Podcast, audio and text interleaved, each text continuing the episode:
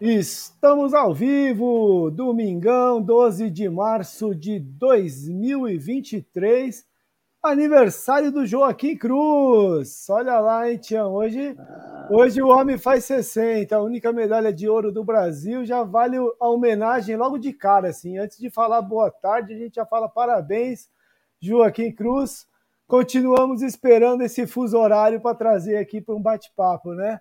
Parabéns, muitas felicidades para o grande Joaquim Cruz, único medalhista de ouro masculino das pistas do Brasil, né, Tião? Na Olimpíada. Muito ah, legal. Da corrida é o único, né, cara? O Joaquim Cruz fazendo hoje 60 anos e tá gozador, espirituoso. Ele, ele postou uma foto do lado de uns 60, lá estava andando com minha esposa Aí vi um restaurante, um aniversário, não sei de quem aqui, e tem essa foto, prata. Tá certo. Mas tá certo, deixa ele brincar, ele merece. O Joaquim é gente boa pra caramba. Felicidade, Joaquim, que Deus te proteja sempre, continue essa pessoa bacana que você é, cara. Isso aí, parabéns para o Joaquim, que ele tá devendo uma visita aqui, mas ele tem um fuso horário para chamar de seu, ele já participou com a gente de através de mensagem, né? Então tá bom, ah. tá. A gente aguarda o dia que o horário der certo aí. Ó, o Hélio falou que o Hélio tá aqui. Olá, boa tarde, galera. Tião Colucci, cheguei, Hélio. Amanhã faço 62. Então, parabéns pro Hélio também. O Hélio é, faz, parabéns, faz 62 e coloca a molecada no bolso também, que esse aí continua correndo mais forte do que eu nunca vou correr na vida, né? Parabéns, Hélio. O Ratinho não parou de correr, não, filho. O Ratinho é, errou do interior aí continua voando.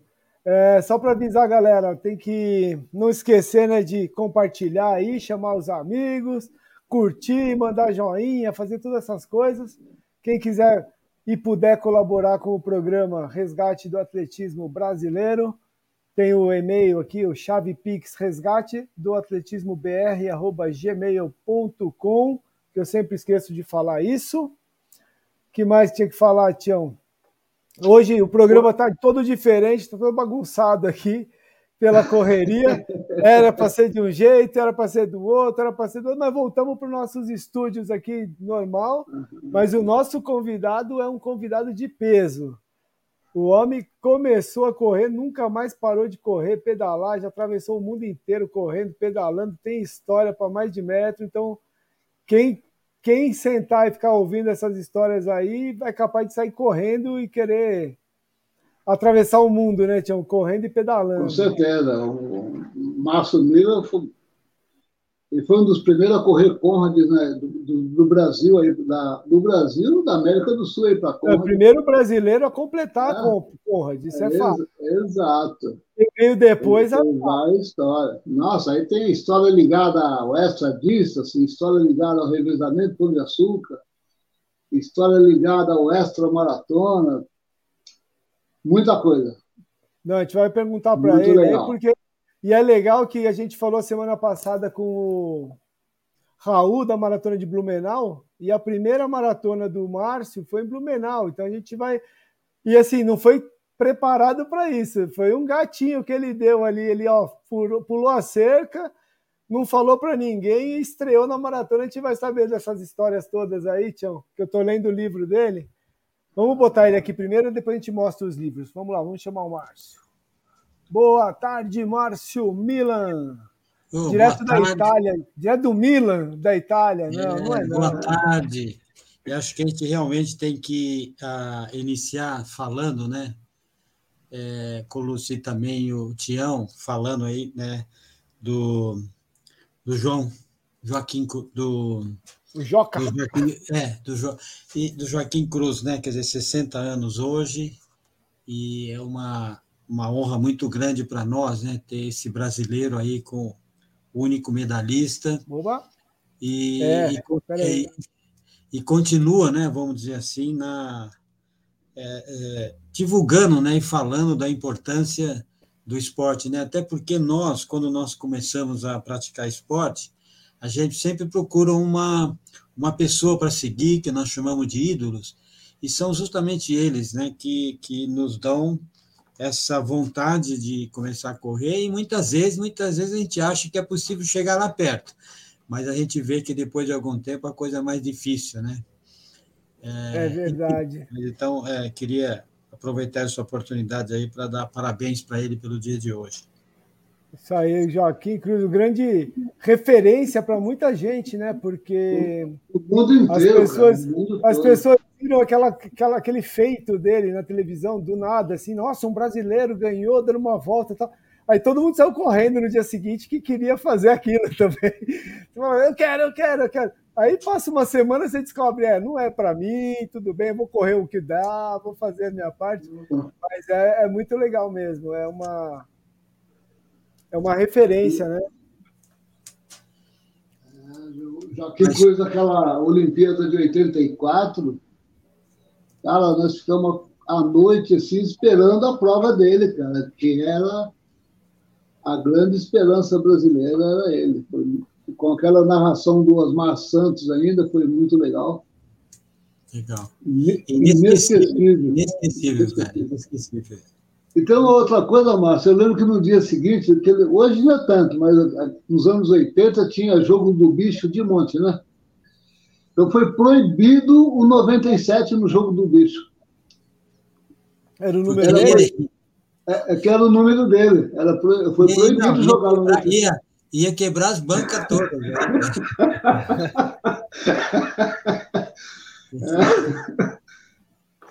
É. Muito legal. Muito bom. Vamos ver, tem uma turma chegando aqui já. Amanhã faz 62, foi o Hélio. Vasco está aqui com a gente. Boa tarde, senhores. Vasco Freitas é ultramaratonista, hein? Acho que ele vai querer saber umas histórias do Ultra. Márcio, é, o Alencar Arraes. Boa tarde, estamos chegando. Abraço a todos. O Alencar também tem 7 e 5 e corre e gosta de correr umas uphill aí, hein, Márcio? É do seu time aí, ó. É, não para vendo, nunca. Não, não, para nunca. Esses homens que não cansam de correr, tá doido, viu? O, a Ana, boa tarde, amigos. José Aureliano, boa tarde, Colustião, Márcio e toda a galera que curte sempre correndo. Ele tá lá em Guaxupé, Minas Gerais. Opa. Muito legal. Márcio, você é um, um dos poucos convidados que a gente tem aqui que começaram a correr, começaram a praticar o atletismo já depois de adulto, de bem adulto. Tem acho que uma meia dúzia, nem meia dúzia, né, Tião? Eu lembro ah. da, da também da Conrads lá, a Dora, começou tarde. A Cruz Nonata, acho que era jogar futebol, Nonata. começou tarde. E ninguém, o resto começou tudo ali no, no máximo com 18 anos, no quartel, 20 anos, fugindo do futebol. E você já começa depois. Eu estava lendo aqui no seu livro. O livro, o livro tem 20 anos já. Mas, o, mas ele é super atual, vencendo desafios. Né? Exatamente. eu, já, eu já tô na Conrads, hein? Eu já tô chegou subindo o voo. Já chegou lá? Então, já é. Depois daqui a pouco já está no final. É, é já tô na Conrads. Ó, falta pouquinho para acabar aqui. Ó. Todo dia eu leio um pouco. Depois o próximo da lista é o da bike aqui, ó. Mr. Milan, o Han, Race Across America, né? Aí esse, vai... viu, Colodi, esse é uma outra história, né? Porque a gente fala no limite do corpo, da alma e da razão, né? Você, em sete dias, você entra, em, você explora todos os seus limites, seus limites do corpo, né? Em função da, da são 5 mil quilômetros, depois a gente pode falar sobre isso da alma, porque você precisa dela, e da razão, porque você vai perder a razão em algum momento, entendeu? Então, então esse aqui então, são cinco. Esse aqui eu não comecei, são 5 mil quilômetros o total da volta toda? São 5 mil quilômetros. Em sete é, dias? Sete dias, né? Em quatro pessoas é, pedalando e se revezando 24 horas por dia. E eu já fiz 16 vezes, esse ano eu vou fazer a 17 e ganhamos três vezes, é, entrei no Hall da Fama, enfim, então acho que é uma outra. A gente vai chegar lá daqui a pouco. Chega lá, exatamente. Ó, Mas você, você tinha fez, falado, né? Eu comecei. Falou aí, ó, só, só pegar Oi. esse outro livro que eu tenho aqui, que está na fila. Ó. O, o Carlos Duarte da Volta à Ilha, ele correu 5 mil quilômetros, a gente achou um absurdo, correndo, pedalando, 60 anos, só que em quatro meses. Aí aqui tem sete dias, pô, aí é sacanagem, né?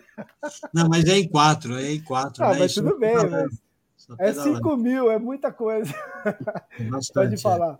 Não, mas pode falar que você estava falando do, do limite. Não, eu estava falando que você falou que é, é, comecei a correr com 45 anos, né?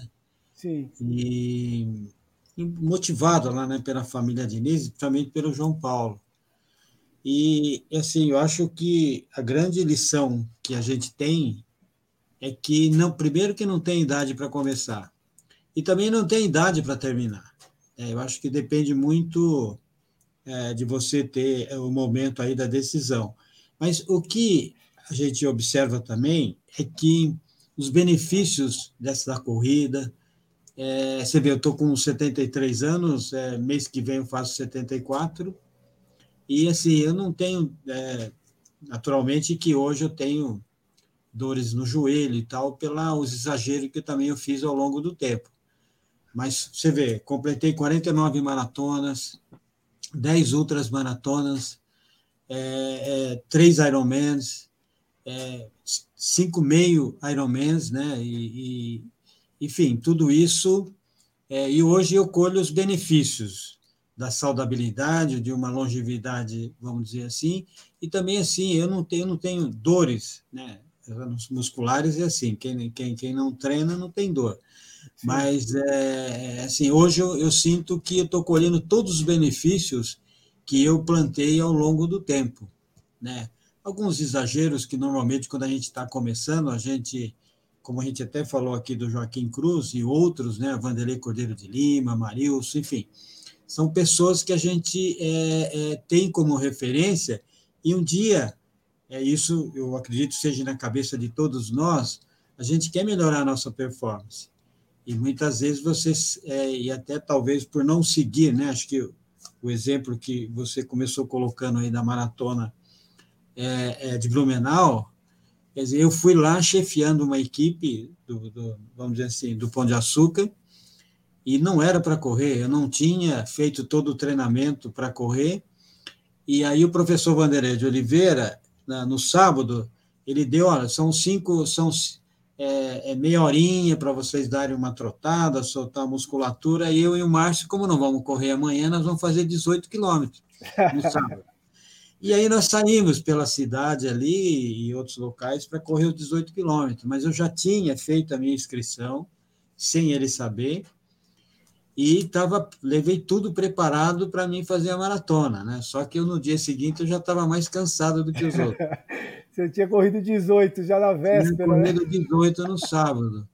E, e, gozado foi que no jantar, né, todo mundo ali combinando que hora que vai levantar, né, porque tinha que pegar um ônibus para andar os 45 quilômetros para depois voltar para o centro de Blumenau.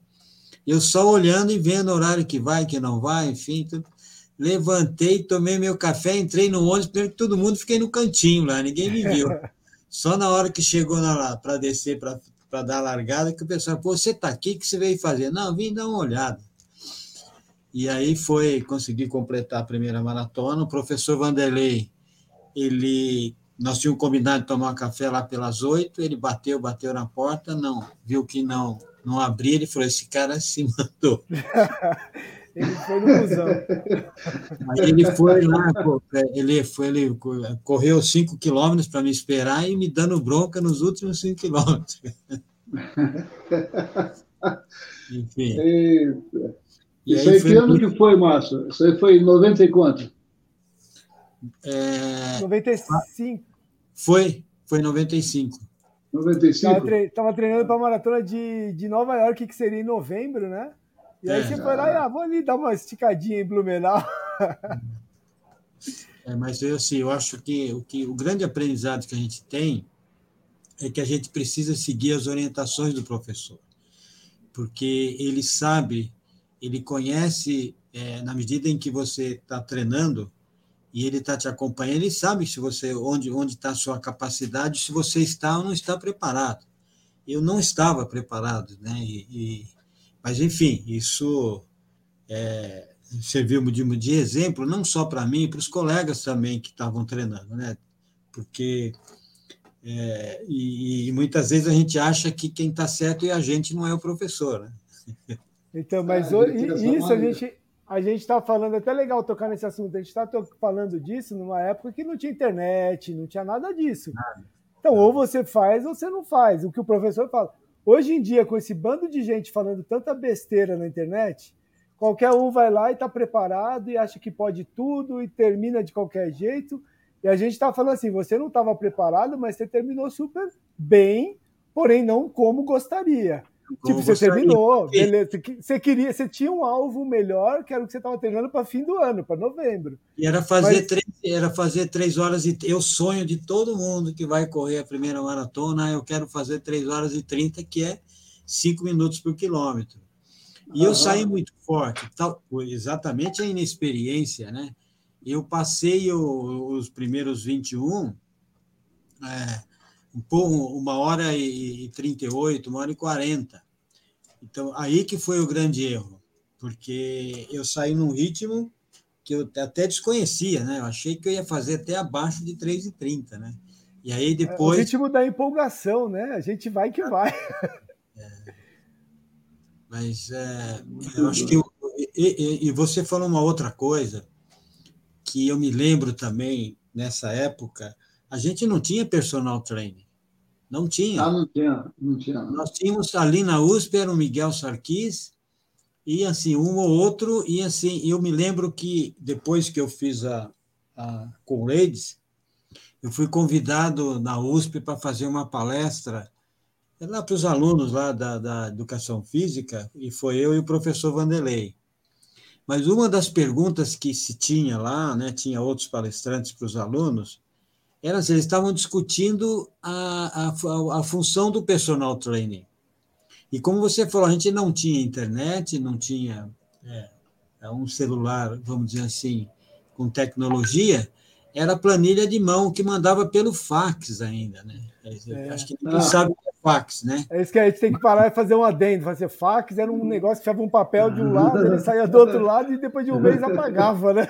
É, exatamente. Tem gente que se nem sabe, não, é? acho que não era nem nascido ainda quando se tinha, se tinha o fax, né? Porque antes do fax teve uma outra que era o telex, né?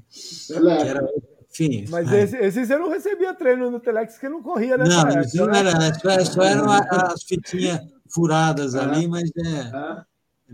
Era, era o fax que a gente recebia o treino pelo fax. Né? Mas o grande barato mesmo que a gente sempre conta as histórias aqui é isso. A gente pega o pessoal da década de 70 que já corria, 80, Fala, meu, mas como que você sabia? Meu, não sei como que eu sabia, eu sei que eu ia e funcionava e dava certo. Você fala, porque não tinha essas informações. Hoje em dia está tudo tão fácil que ninguém consegue fazer metade do que era feito quando era difícil. Aí é isso que é engraçado demais, né? E você sabe que eu tenho essas planilhas guardadas comigo até hoje. Olha Epa. só que legal. Que bom. Porque, porque então, assim, eu acho que tem parte da história, ou de tudo aquilo que acontece, é, eu acho que a gente tem que deixar isso registrado, porque isso foi uma geração. E muitas vezes é, isso vai ficar aí, né? Eu pretendo que depois isso fique aí nos meus, é, nos meus arquivos e que um dia possa ser utilizado.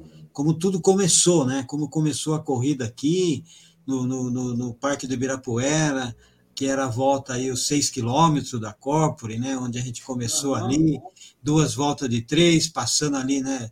a chegada era um Três Porquinhos, a Praça dos Três Porquinhos, enfim. E foi lá também, viu, onde nós fizemos a primeira maratona do Verde. O Pão de Açúcar conseguiu, fizemos uma primeira maratona de 42 quilômetros, né, naquele percurso de 7 quilômetros, né? Campeão dia, foi o Passarinho. Dia 1 de abril, dia 1 de abril de 2000. E o campeão é. foi o Passarinho, ele ah. contou essa história pra gente aqui, muito legal. E assim, olha, se hoje você falar, fazer uma maratona no Parque do Ibirapuera é algo que se totalmente inviável, né? Porque Sim. mas nós conseguimos fazer lá uma, uma maratona na volta de 7 quilômetros, conhecida, né? Essa volta é conhecida, enfim, foi uhum. muito legal. legal. Então, a gente conversou com o Passarinho, foi o nosso primeiro convidado, olha que legal, né, Tião? Foi o nosso primeiro convidado do programa, no meio da pandemia, naquela loucura. E aí o passarinho falou que ele estava treinando para uns 100 quilômetros na França. Aí ele veio no parque correr 60 quilômetros no sábado, treino de ritmo e tal. E aí falaram que ia ter a maratona no domingo. Ele foi lá e fez a maratona do domingo e ganhou a maratona. a gente falou, pô, o cara é outro, ele é passarinho, né? Ele voa mesmo, tudo bem. E aí ele ganhou. e aí ele foi pra... E ele foi para a França e ganhou 100 quilômetros também. Ganhou 100, ganhou 100 na França também.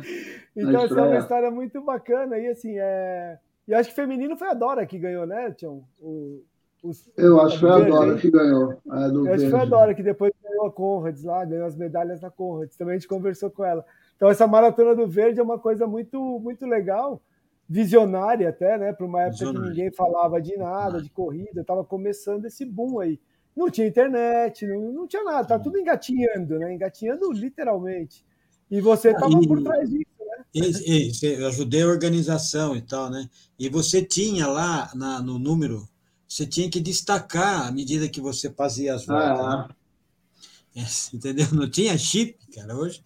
Era, era, um, era um código de barra, né? É. Destacado Aí, e jogado.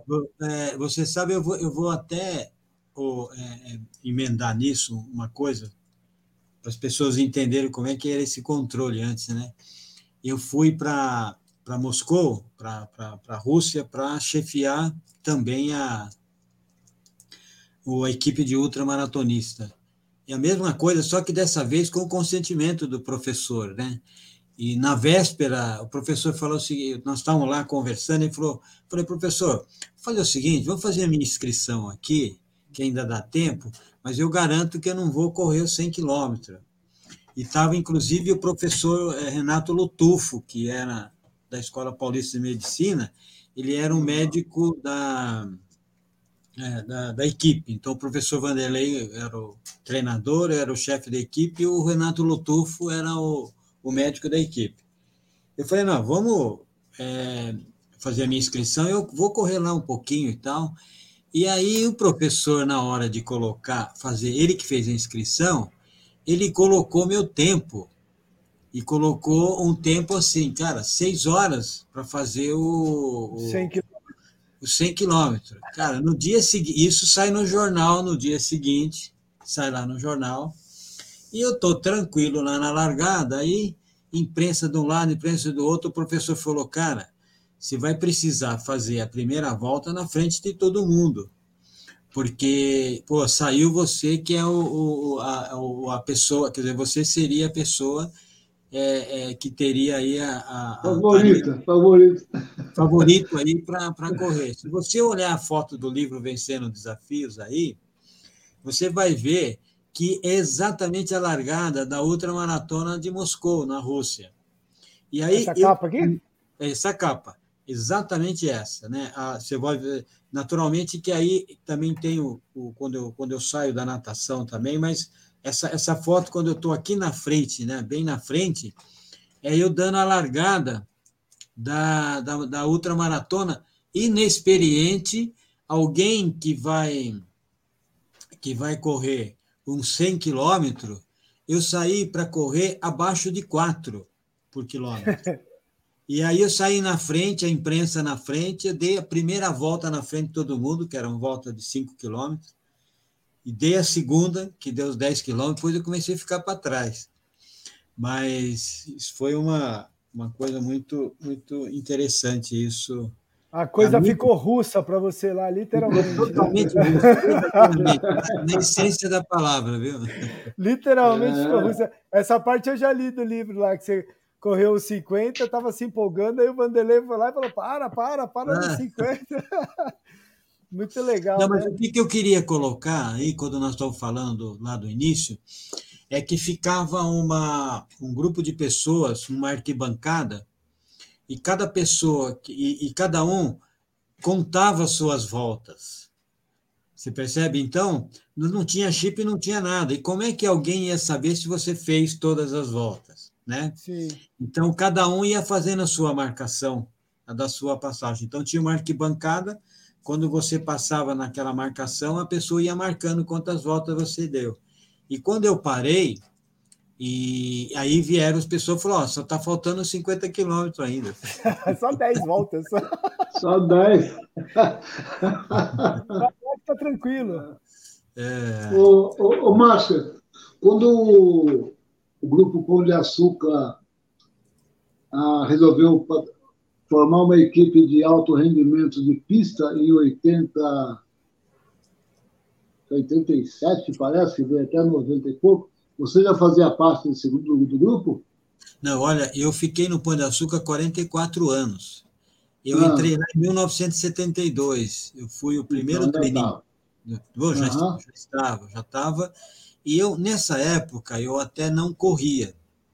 Essa época eu era hum. responsável para buscar os patrocínios é, é, de toda a parte esportiva, porque é, o, lá atrás, né, o Pão de Açúcar, ele já, já patrocinava a equipe de vôlei feminina, enfim, já fazia outros patrocínios, como o próprio é, o Pedro Paulo Diniz, que, que corria na Fórmula 1 com a, com, na Forte Corse, que era o nome da equipe dele.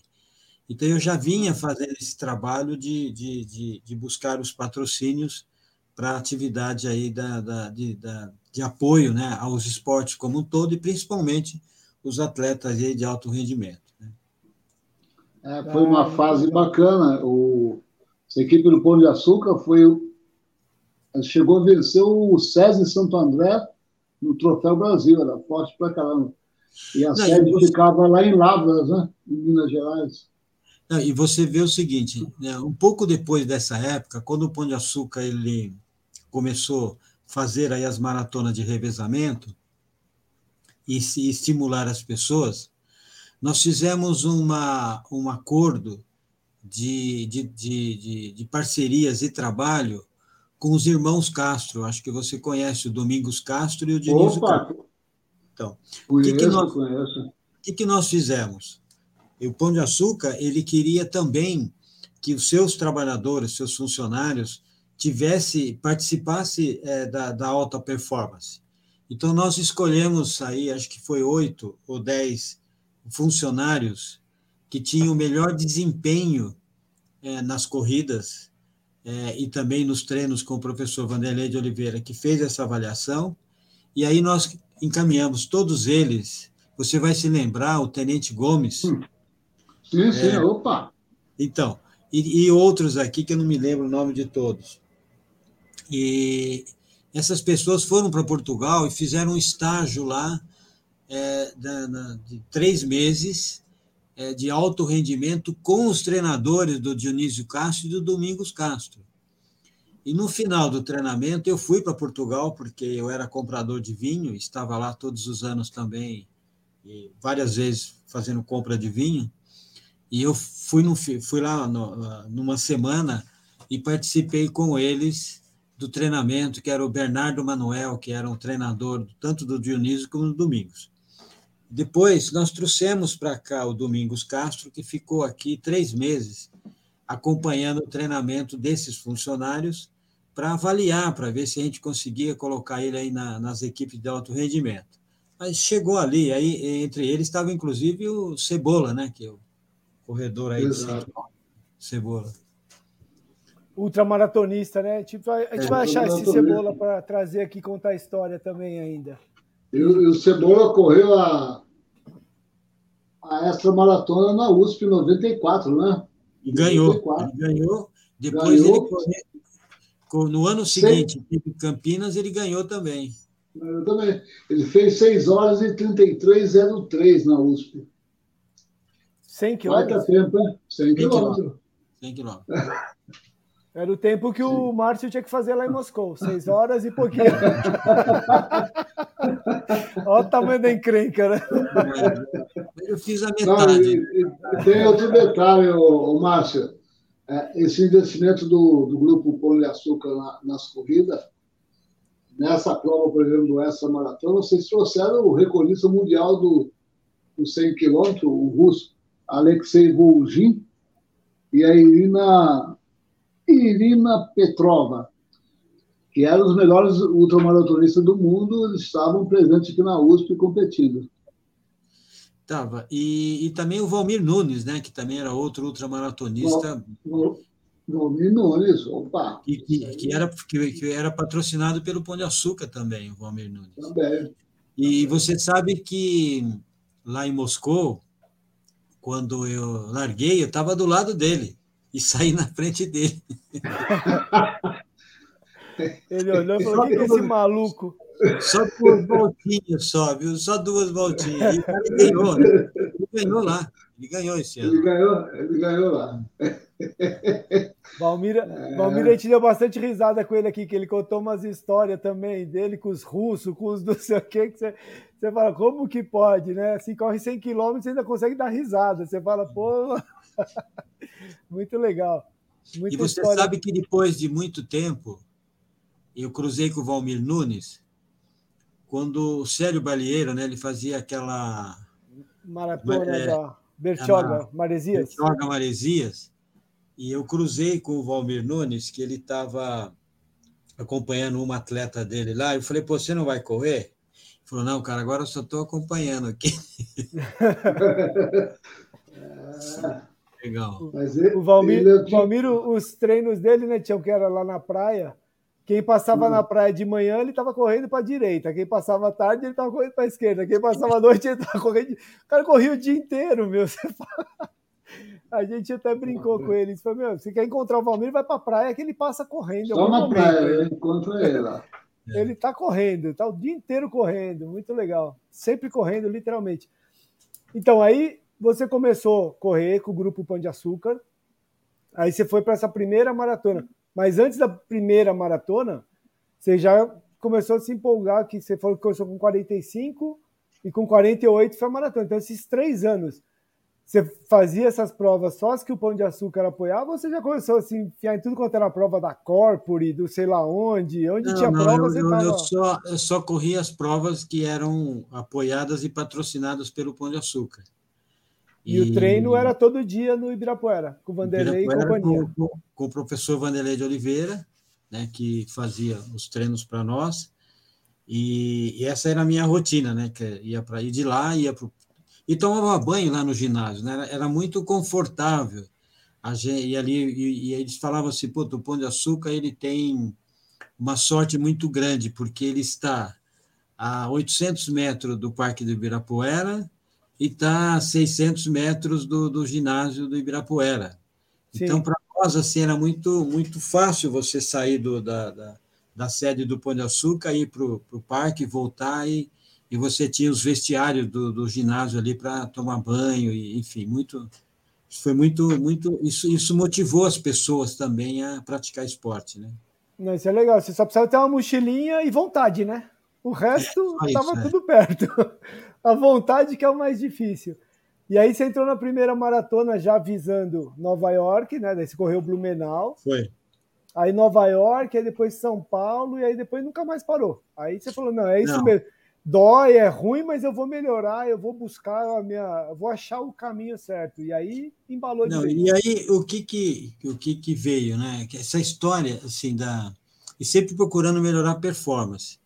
E o que, assim, uma das coisas que eu acho e, que. E diga-se de passagem, o Vanderlei é casca grossa também, né? É de pedir tempo, tempo, tempo, tempo. Ele exige. Mas eu acho que isso foi muito bom, né? Porque além de, de exigente, ele era disciplinado, ele era muito disciplinado. Sim. E isso traz a gente, né? E te digo uma coisa que mudou a minha vida: eu não tinha tempo para nada, nem para a família, era só o trabalho.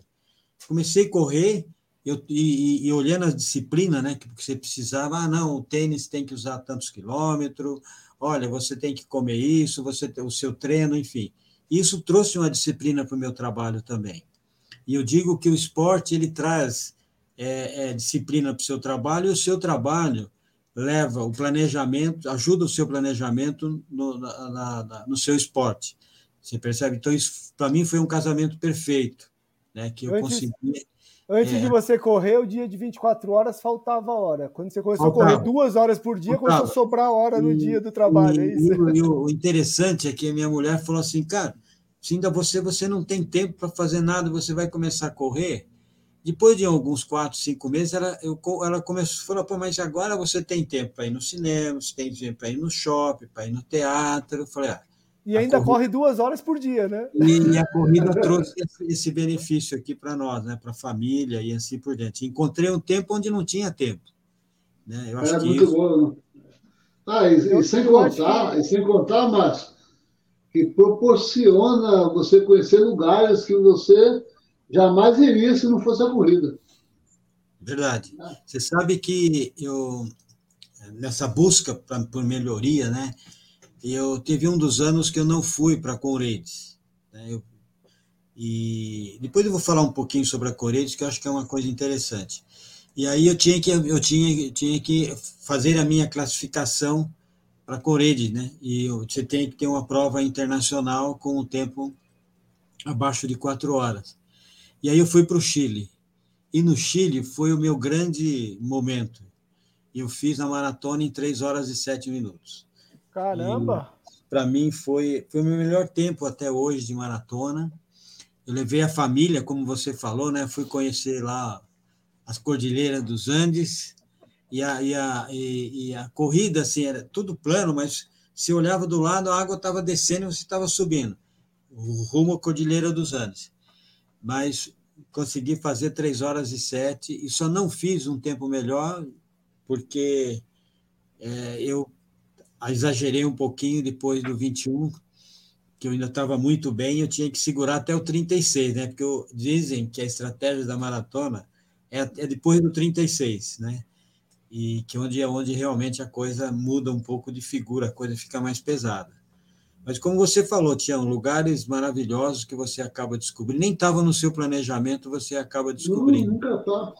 Eu mesmo, eu mesmo fui em cada cidade, cara. Eu não iria se não fosse a corrida, cara. Mas e, é interessante, cara, muito bacana. Você sabe que como que eu entrei na Conreides, cara, assim, uma história bem ímpar. Eu estava em, em fevereiro, em, em abril, estava em, em Portugal, eu fui fazer as compras de vinho para o final do ano. A trabalho. E, né? A trabalho. Estava lá, eu, assim, eu não, não tinha me programado absolutamente nada. Eu passei a semana toda é, é, experimentando vinho, é, queijos é, é, apresentados, sardinha, essas coisas todas. E aí, quando chega na sexta-feira, na quinta-feira, na, na sexta-feira, o Vanderlei me liga de Paris, dizendo: Olha, Estou aqui em Paris, é, trouxe aqui um grupo grande para correr a maratona. Você não quer vir aqui em Paris? Eu falei, cara, eu estava na cidade do Porto, são duas horas, e, e, tem um fuso horário, ou seja, você tem duas horas de voo, mas a diferença entre Porto e Paris é uma hora a, a mais só. Bom, eu falei, cara, mas não, olha, faz o seguinte: é, quem vai correr a maratona, quem está aqui vai correr a maratona, é o, do, é o, é o Domingos Castro. É, é, como você conhece ele, fala com ele, de repente ele arruma alguma inscrição, você vem correr. Puta, eu, eu liguei para conseguir falar com ele e falou: ó, você vem aqui que eu arrumo inscrição. Cara, eu não tinha passado, não tinha nada. Isso era sexta-feira. Puta, eu fui para o aeroporto no sábado de manhã, consegui embarcar, Cheguei lá, é, fui para o hotel onde eles estavam, eles me levaram na organização, me conseguiram uma numeração para me largar com eles na frente. Eita! Ah. Outro... Sem, não, sem treinar, sem nada. Puta, aí vai lá no domingo, é, porque a, a elite é, é larga na frente, aí tem um espaço onde larga o restante. Uhum. E eu estou lá na frente, me aquecendo com a elite, né? Domingos Castro, os amigos dele, mais portugueses, enfim, muita gente, kenianos, tudo ali na frente da largada. Cara, eu saí, ficou um hiato tão grande porque os caras saíram no pau, eu não conseguia manter o ritmo, e ficou eu sozinho, eles na frente e o pessoal atrás. Cara, que sufoco, que sufoco. Bom, ruim demais. Fiz a maratona acima de quatro horas, aí veio uma puta bronca do Vanderlei. E aí eu cheguei, e aí que eu queria colocar. Cheguei assim, meio é, é, bronqueado comigo, que eu não soube fazer a prova, eu não estava treinado, e mais uma vez fui fazer bobagem. E aí eu falei, Vanderlei, eu quero fazer uma coisa diferente.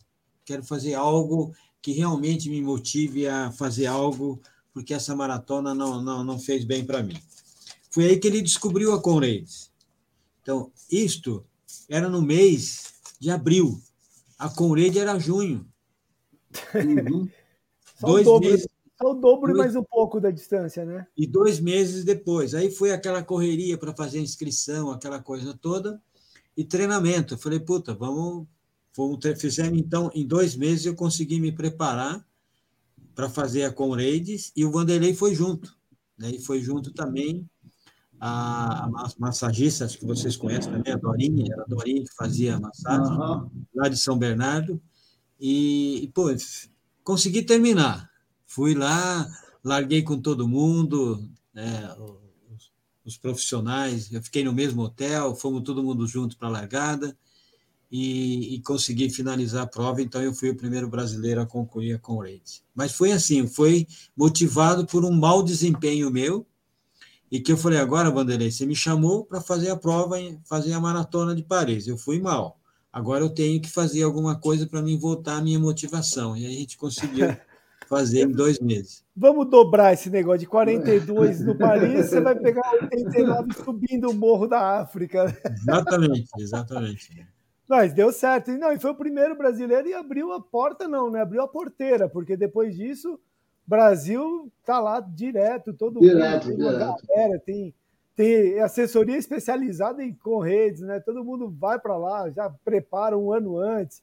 Acho que quando teve a virtual no meio da pandemia, o Brasil foi uma das maiores do mundo em quantidade, já que não dava para ir até a África, todo mundo se inscreveu na virtual aqui, né? Então, assim, é muito legal isso, muito. Você foi o primeiro. Isso ninguém tira. Isso ninguém tira. E assim, você sabe, e você sabe que eu estava, né, assim, quando faltava oito quilômetros, cara, falei, puta, aí não vai dar. A coisa tá muito, que, cara, ainda tem mais subida pela frente. E aí vieram é, me informar que, pô, você é o único brasileiro que está na prova. Se você terminar, você vai ser o primeiro brasileiro. Cara, para mim a prova começou ali de novo. Agora eu vou, né? Fiquei, fiquei zerado. Fiquei zerado. Você falou só 8 quilômetros, né? Estou bem é, preocupado poxa. com isso. A Elizabeth Silassi pergunta: que ano foi? Foi em 97, né? Essa primeira Foi, foi, foi. 1997, Elizabeth. Porque em 98 eu fiz o meu primeiro Ironman. Não, então já virou, já passou para nadar, pedalar. Deixa eu ver aqui essa turma que está aqui. Ó. O Aureliano já tinha falado oi. Adenaldo falou: parabéns, Tião e Antônio. Adenaldo Brito, muito importante, resgate do atletismo. Um abraço a todos. Boa, Adenaldo. O Luiz Carlos também, boa tarde, meus amigos. O Clóvis Bento, boa tarde. Lá em Santo André agora, o Clóvis. Ricardo Melo, boa tarde, sempre correndo. Boa tarde, Tião Colucci. O Adilson Silva mandou aqui um boa tarde a todos. Reginaldo Silva, estamos ligados direto de Itapevi, São Paulo. Renivaldo falou que show. Giovanni dos Santos, beleza. Boa. Giovanni, é lá de, eh, do Santos, esse é o de Santos, né, Tio? É, né? Que a gente conversou com ele lá, corria com o é. Valmir também, corria na praia lá. Tem umas histórias, ganhou prova pra caramba. E a Elizabeth perguntou aqui 97, ela falou obrigada, legal. Então seguimos. Então aí você sai da Conrads, 89 quilômetros, primeiro brasileiro, tal. Agora ficou fácil, né? Já tenho maratona, já tenho Conrads, já tenho tudo. Vou pro triatlo, é isso? Exatamente, cara. Aí o João falou, cara, agora, porque assim, quando eu, o João pediu para que eu fizesse uma palestra, né? E nós tivemos eh, uma, nós, tínhamos uma loja lá na Teodoro Sampaio, que tinha um auditório muito grande em cima. Aí o João falou, cara, você precisa contar essa história para todo mundo. Marcamos um sábado e tinha algo, algo em torno de quase 300 pessoas. Que... E só, só uma parte, você já tinha quase 50, tinha 49, 50? Como... É, estava 90... por, ali, por ali. Você começou 48, 96, ali já estava quase cinquentinha, já pá, com uma Conrads. E aí o, fizemos essa palestra Pô, foi muito interessante, cara. É, sem, sem tecnologia, né? Com aqueles slides, é. né? Aqueles slides que né? hoje Mas... não existe nada mais disso. É. Enfim. É, bom, e, e, aí o que, que o João colocou? Olha, cara, agora você precisa fazer uma, um Ironman, porque o João, ele sempre... Ele já, já era, né? Já era uma pessoa que sempre praticava e gostava do Ironman. Eu falei, mas João, que, que precisa fazer? Não, você precisa nadar, você precisa pedalar e correr. Falei, bom, correr já está feito. eu faço porque eu pô, fiz a ultramaratona, 90 quilômetros, pô, correr eu consigo. E ele falou, tá bom, então você começa a nadar e pedalar. Passou, é, isso, isso foi em agosto, né, de 1998. 98 ou 97? É, 98. É, em 97. Ele falou, olha... Foi logo é, depois da Conrads, então. Foi logo depois da Conrads. Aí ele me disse o seguinte, olha, você precisa é, fazer o seu treino. Puta, eu, como eu não sabia nadar nem pedalar, eu fui deixando esse negócio. Chegou um dia, ele me chamou e falou assim, como é que você está? O que, que você está fazendo? Eu falei, estou correndo. Nadar. Não, não comecei. Pedalar, não, também não. Você tem bike? Não. Eu falei, cara, você precisa ir, pô, tá faltando poucos meses para a prova. Que é em maio, né? Foi a primeiro Ironman do Brasil, que foi em Porto Seguro em maio de 1998. Nossa, em Porto Seguro ainda, lugar fresquinho, tranquilo. E aí foi, foi aquela loucura, né? Foi achar é, o Marcos Paulo Reis que me fez o treinamento de bike e também uma parte da natação, foi ele que me conseguiu. Você e... nadava no Projeto Aqua? Eu, nadava no Projeto Aqua com a esposa dele. Né, Por do... sinal, foi aniversário dela ontem. Ah, é? É, eu vi ele botou um parabéns para ela lá, então parabéns também para ela. Foi ontem Legal. aniversário. Atrasado, né? Então um Até, dia. Tudo bem. O programa está é. ao vivo, então é hoje. É hoje, é. Mas o, o, eu acho que foi assim. Esse foi o, tal, o maior desafio, né? Sem, sem, não sabia nadar, não sabia pedalar. É sair do zero, literalmente, né? Do zero. E te digo assim, no dia da, da prova lá em Porto Seguro, eles chegaram a fazer uma aposta que eu não conseguiria sair da água. Teve aposta lá, o cara não vai sair da água. Fui, eu, fui, eu fui o, só não fui o último porque tinha um americano que veio correr, que é muito conhecido no, no, no Ironman do Havaí, que era Calman, o nome dele, né? que ele, ele uhum. usava um chifre na, é, na, na cabeça para correr, enfim. Ele, só ele que chegou depois de mim. E, mas eu saí, é, você tinha duas horas em torno de para sair, eu saí cinco minutos antes. Sofri muito no pedal, mas na corrida soltou. Consegui, consegui tirar a diferença e você sabe que quase ainda eu pego a classificação para o Havaí. Caramba!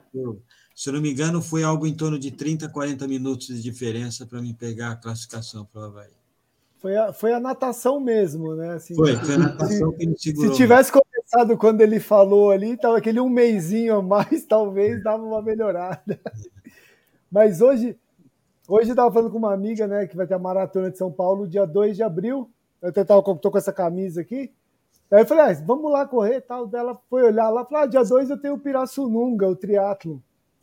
Aí eu falei, ah, então, beleza, né? Vai pro triatlo, vou pra maratona tal. Ela falou, ah, vamos pro triatlo. Eu falei, não, é que meu, minha técnica de natação é muito apurada. Não tô podendo. Eu sou uma âncora, eu entro e afundo, né? Não vai dar certo.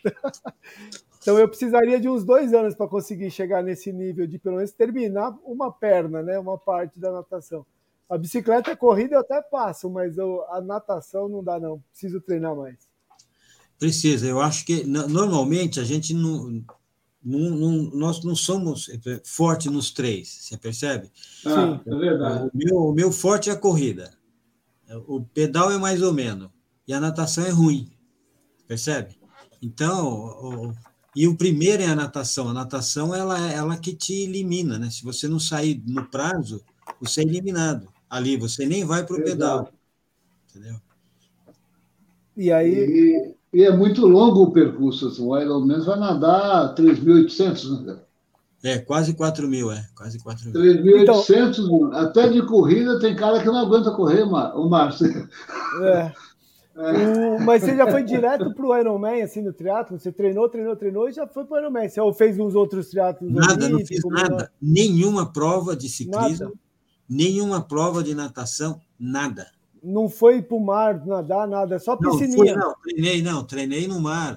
E aí eu, eu, eu, treinava na piscina e achava que, né, que aí você tinha todos os recursos ali. Você achava... achou que era um peixe? Você falou assim, tô, tô garantido. Entrou no mar, ferrou. Estou garantido. De vez em quando o professor entrava junto na água para ver os movimentos, aquela coisa toda. Cara, quando eu fui para o mar primeira vez, foi um desespero, né? Porque eu não conseguia, não conseguia. Tá, não dá. Aí é eu que não, não, eu aluguei barco, essas coisas todas, né? E aí o professor falou o seguinte: olha, vamos dar uma avançada aqui, uns dois quilômetros, aí depois você volta nadando. Cara, aí parou lá em alto mar, eu olhava para um lado, eu não via nada. Aí ele falou, cara, pula. Eu pulei e não voltei. não voltei, cara. É outro aí, esporte, né? Não, eu fiquei, aí ele pulou, trouxe, foi aquela confusão. Então vamos embora, não vai dar. Aí fomos para a praia. Ele falou: então agora nós vamos fazer o inverso. Você vai sair daqui e vai nadando. E aí deu certo. Aí ele levou o barco mais ou menos um quilômetro e meio para frente. E eu fui nadando e consegui chegar até lá o, o barco e foi o primeiro treino. Mas, ah. olha, essas coisas ficam na cabeça. Esse, esse, esse, detalhe que é o que pega, porque é um, a natação é natação, mas a natação na piscina, no mar ou não sei aonde, é, é totalmente outro esporte, né? Assim, muda tudo. Muda. Porque a, não é a mesma água, um é salgado, outro é doce, um é claro, outro é escuro, um tem peixe, outro não tem peixe. É, é muito doido isso. Márcio, uma vez eu fui fotografar um teatro em Angra dos Reis, Aí, quando terminou o teatro, o secretário de esporte falou, vai fazer um passeio de barco, tá? Aí fomos, foi eu, minha esposa, entramos no barco, passeando no cara. Quando chegamos lá perto de uma ilha, ilha da Butina, eles pararam, pararam o barco e começaram a pular no mar. E você, Tião? Falei, vou nada, filho. Eu olhava assim, 100 metros de profundidade. Vai fazer o que dentro? Cara? Só tem um metro e meio, cara, um metro e sessenta. Você tá doido? Pô. Você falou, não sou fotógrafo. não, você tá doido. Mas não, não é brincadeira. Eu, sinceramente, acho bonito pra caramba, mas não dá para mim, não. Não, mas eu, eu, eu acho assim, eu, é tudo aquilo, né? É, ter foco e força de vontade, né? Eu, é, pô, é. eu não sabia nadar. Hoje, quando eu olho, é, e o primeiro teste que eu fiz, cara, que o professor, mesmo, eu já estava nadando, né? Achava que estava nadando, aí falou, não, pô, nós vamos colocar o, o, Eduardo Altílio, né? Que era um campeão de natação, falou, ó, ele vai te dar aula. Aí ele me levou ali no ginásio, tem várias piscinas, ele me levou na piscina de criança. A de criança. E aí, Aí eu tô lá batendo, ele falou, cara, ele falou assim para mim, você nada para trás, você não nada para frente. Você bate, bate e não sai do lugar. Mas olha, é, eu acho que isto te traz segurança, né? na medida em que você ah. consegue superar esses desafios, né? essas limitações. E o esporte ele te, te, te dá é, é, essa oportunidade né? de você se superar e buscar os seus novos limites. Mas eu queria falar um pouquinho depois sobre a maratona Abras de Revezamento. Aí a, gente vai chegar, a gente vai chegar nela já já. Que então essa tá daí a gente já falou na semana passada. Vamos falar de novo, recortar e botar para a galera, porque ela é uma perna, né? Tipo assim, você foi um precursor do revezamento Pão de Açúcar, que é gigante, conhecido tal. O nome ficou, mas mudou tudo, mas está lá o nome, é aquela coisa que é a porta de entrada, né? E agora vocês estão voltando com essa maratona Abras, que é o troféu João Paulo Diniz, que é o cara que falou: vai pro triatlo, e você foi. e tá aí a sua história do triatlo, né? Muito legal. Não, e ele, no fundo, é o seguinte: ele falou: você tem que ir para a corrida. Eu, eu me reunia toda semana com ele, exatamente para dar o, o, o, planejamento e como estavam os, ah, o, o, planejado versus realizado, as captações, e ele sempre falava, cara, você precisa correr, você precisa. Eu falei, não, João, essa coisa não é para mim, cara, essa coisa é para você, para vocês que têm um, um, nível social, uma classe social muito mais alta, eu não chego lá. Ele falou, não, cara, você, você é só pegar um tênis, um, uma camiseta, um short, e você começa a correr, enfim. E foi aí, então, que eu comecei a, a, a fazer a corrida, é, comecei a correr, muito motivado, incentivado por ele, e ele sempre, assim, nas reuniões de trabalho, no finalzinho, na hora de tomar o café, ele falava, e aí, como é que tá os treinos? Me conta aí.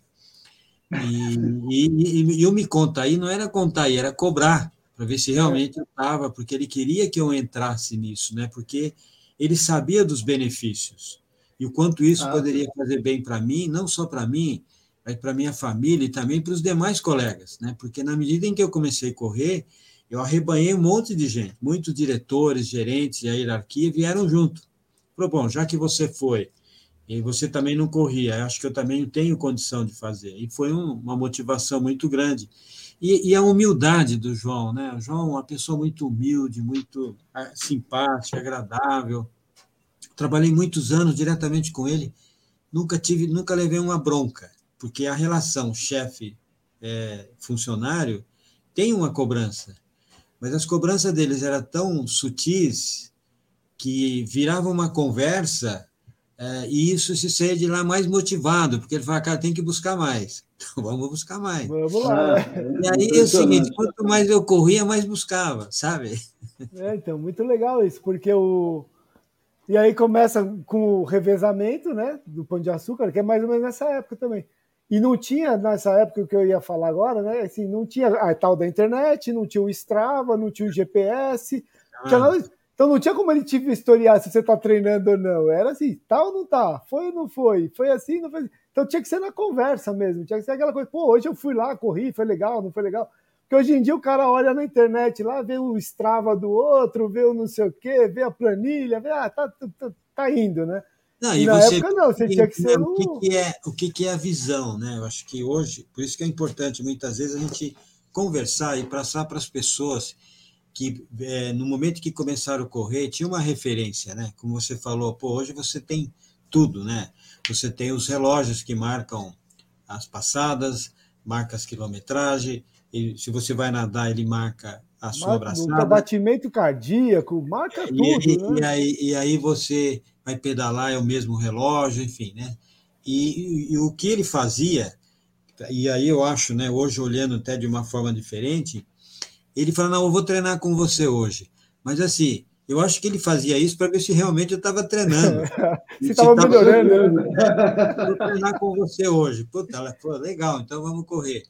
Mas eu, eu, eu, acho assim, isso, isso que, que ele trouxe, esse legado que ele, que ele. E a gente quer levar isso para frente. Então, essa maratona Abra de Revezamento, Troféu João Paulo Diniz, é um tributo a ele, é uma homenagem a ele, para mostrar onde que ele esteja. Ele com certeza vai estar, tá, está vendo isso. Com certeza. E, e, e, e o, tudo aquilo que ele plantou para todos nós, né, que estamos aqui ainda, e um dia vamos estar lá com ele, com certeza, está é, é, é, tá sendo benéfico e a gente está fazendo, trazendo mais pessoas iniciantes, porque é, muitas pessoas já correram a maratona, sabe o que, que é, passou por isso é, começando ou no revezamento ou corrida de rua, mas a gente sabe que isso foi o que motivou muitas pessoas a praticar esporte aqui no Brasil. Né? A maratona de revezamento ela é inclusiva, ela traz pessoas de várias, de, de, de várias é, idades, vamos dizer assim, e que querem juntos fazer algo que sozinho não conseguia. Então, esse legado é um legado que nós queremos levar adiante né? e, a Abras hoje, ela representa todos os supermercados do Brasil. E, e nós, é, é, e tudo começou dentro do Pão de Açúcar. Pão de Açúcar, quando começou a fazer esse trabalho, ele tinha liderança de mercado. Era a principal cadeia de abastecimento é, e chegou a ter uma, chega de 80 mil funcionários, né? talvez um pouco mais. E, aí, e foi através do esporte que o, o Pão de Açúcar, através do Abílio e do João Paulo, é que trouxe essa nova, essa qualidade de vida. As pessoas passaram a ter uma qualidade de vida e se preocupar mais com a sua saúde, a sua alimentação, o seu bem-estar. E a gente quer levar esse legado adiante, entendeu? Eu, Não, é uma coisa, ô, Márcio, uma coisa assim que, que eu via um fato em 94, na segunda maratona de revezamento Pão de Açúcar, eu lembro do João da Mata falar. João da Mata foi cumprimentado pelo Abílio Diniz. Aí ele comentar, falou, jamais pensei na minha vida um dia pegar na mão do Abílio Diniz. E aquela época, ia, ia a família inteira da Abílio Diniz, São Valentim, todo mundo ia, ia para o revezamento com açúcar.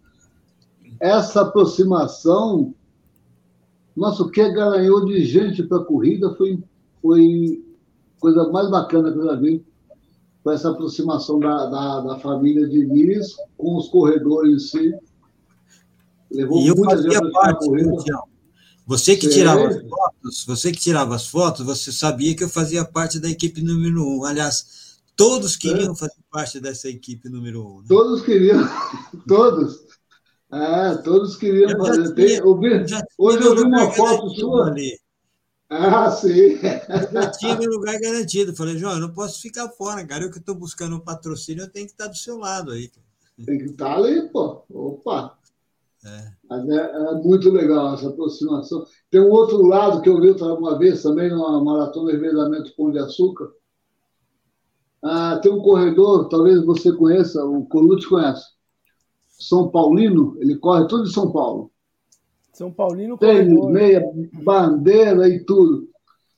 E o Abílio, o Abílio Diniz era São Paulino, né?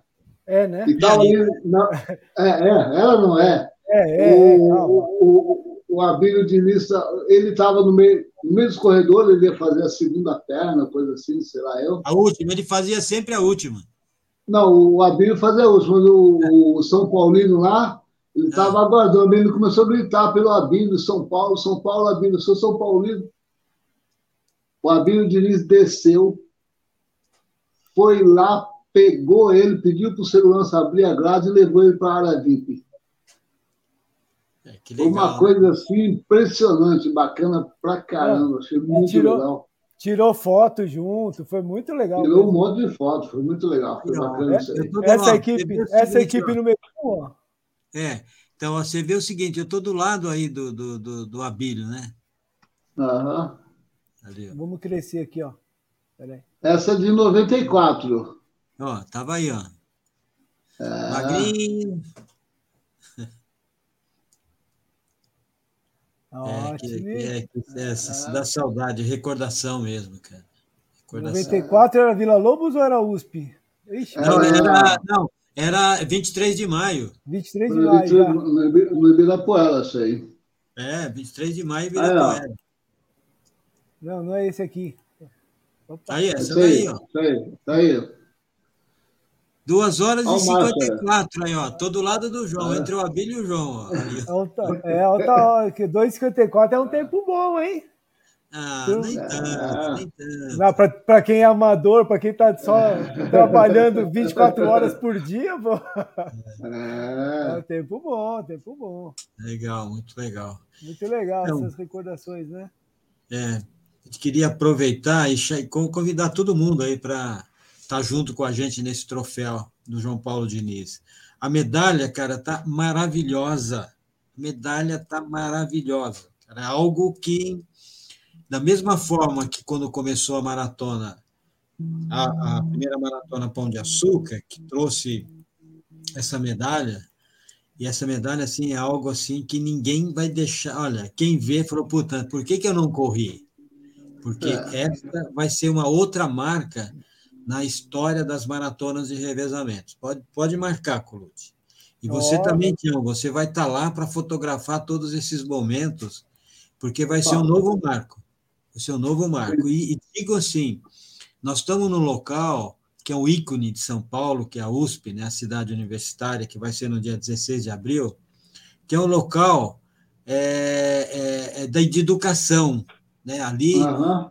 impera a, a, escola, impera a educação. E nós queremos levar lá a educação para o consumo, para o próprio consumidor ter é, é conhecimentos e comunicação sobre aquilo que ele consome, como é que ele consome e, e como ele pode é, é, fazer essa diferenciação no ponto de venda do supermercado, enfim. Vai ser algo realmente muito diferente daquilo que, que você que, que se viu até hoje. O prazer em correr e conhecer as novidades tecnológicas, né? Uhum. produtos, serviços, enfim, isso é muito legal.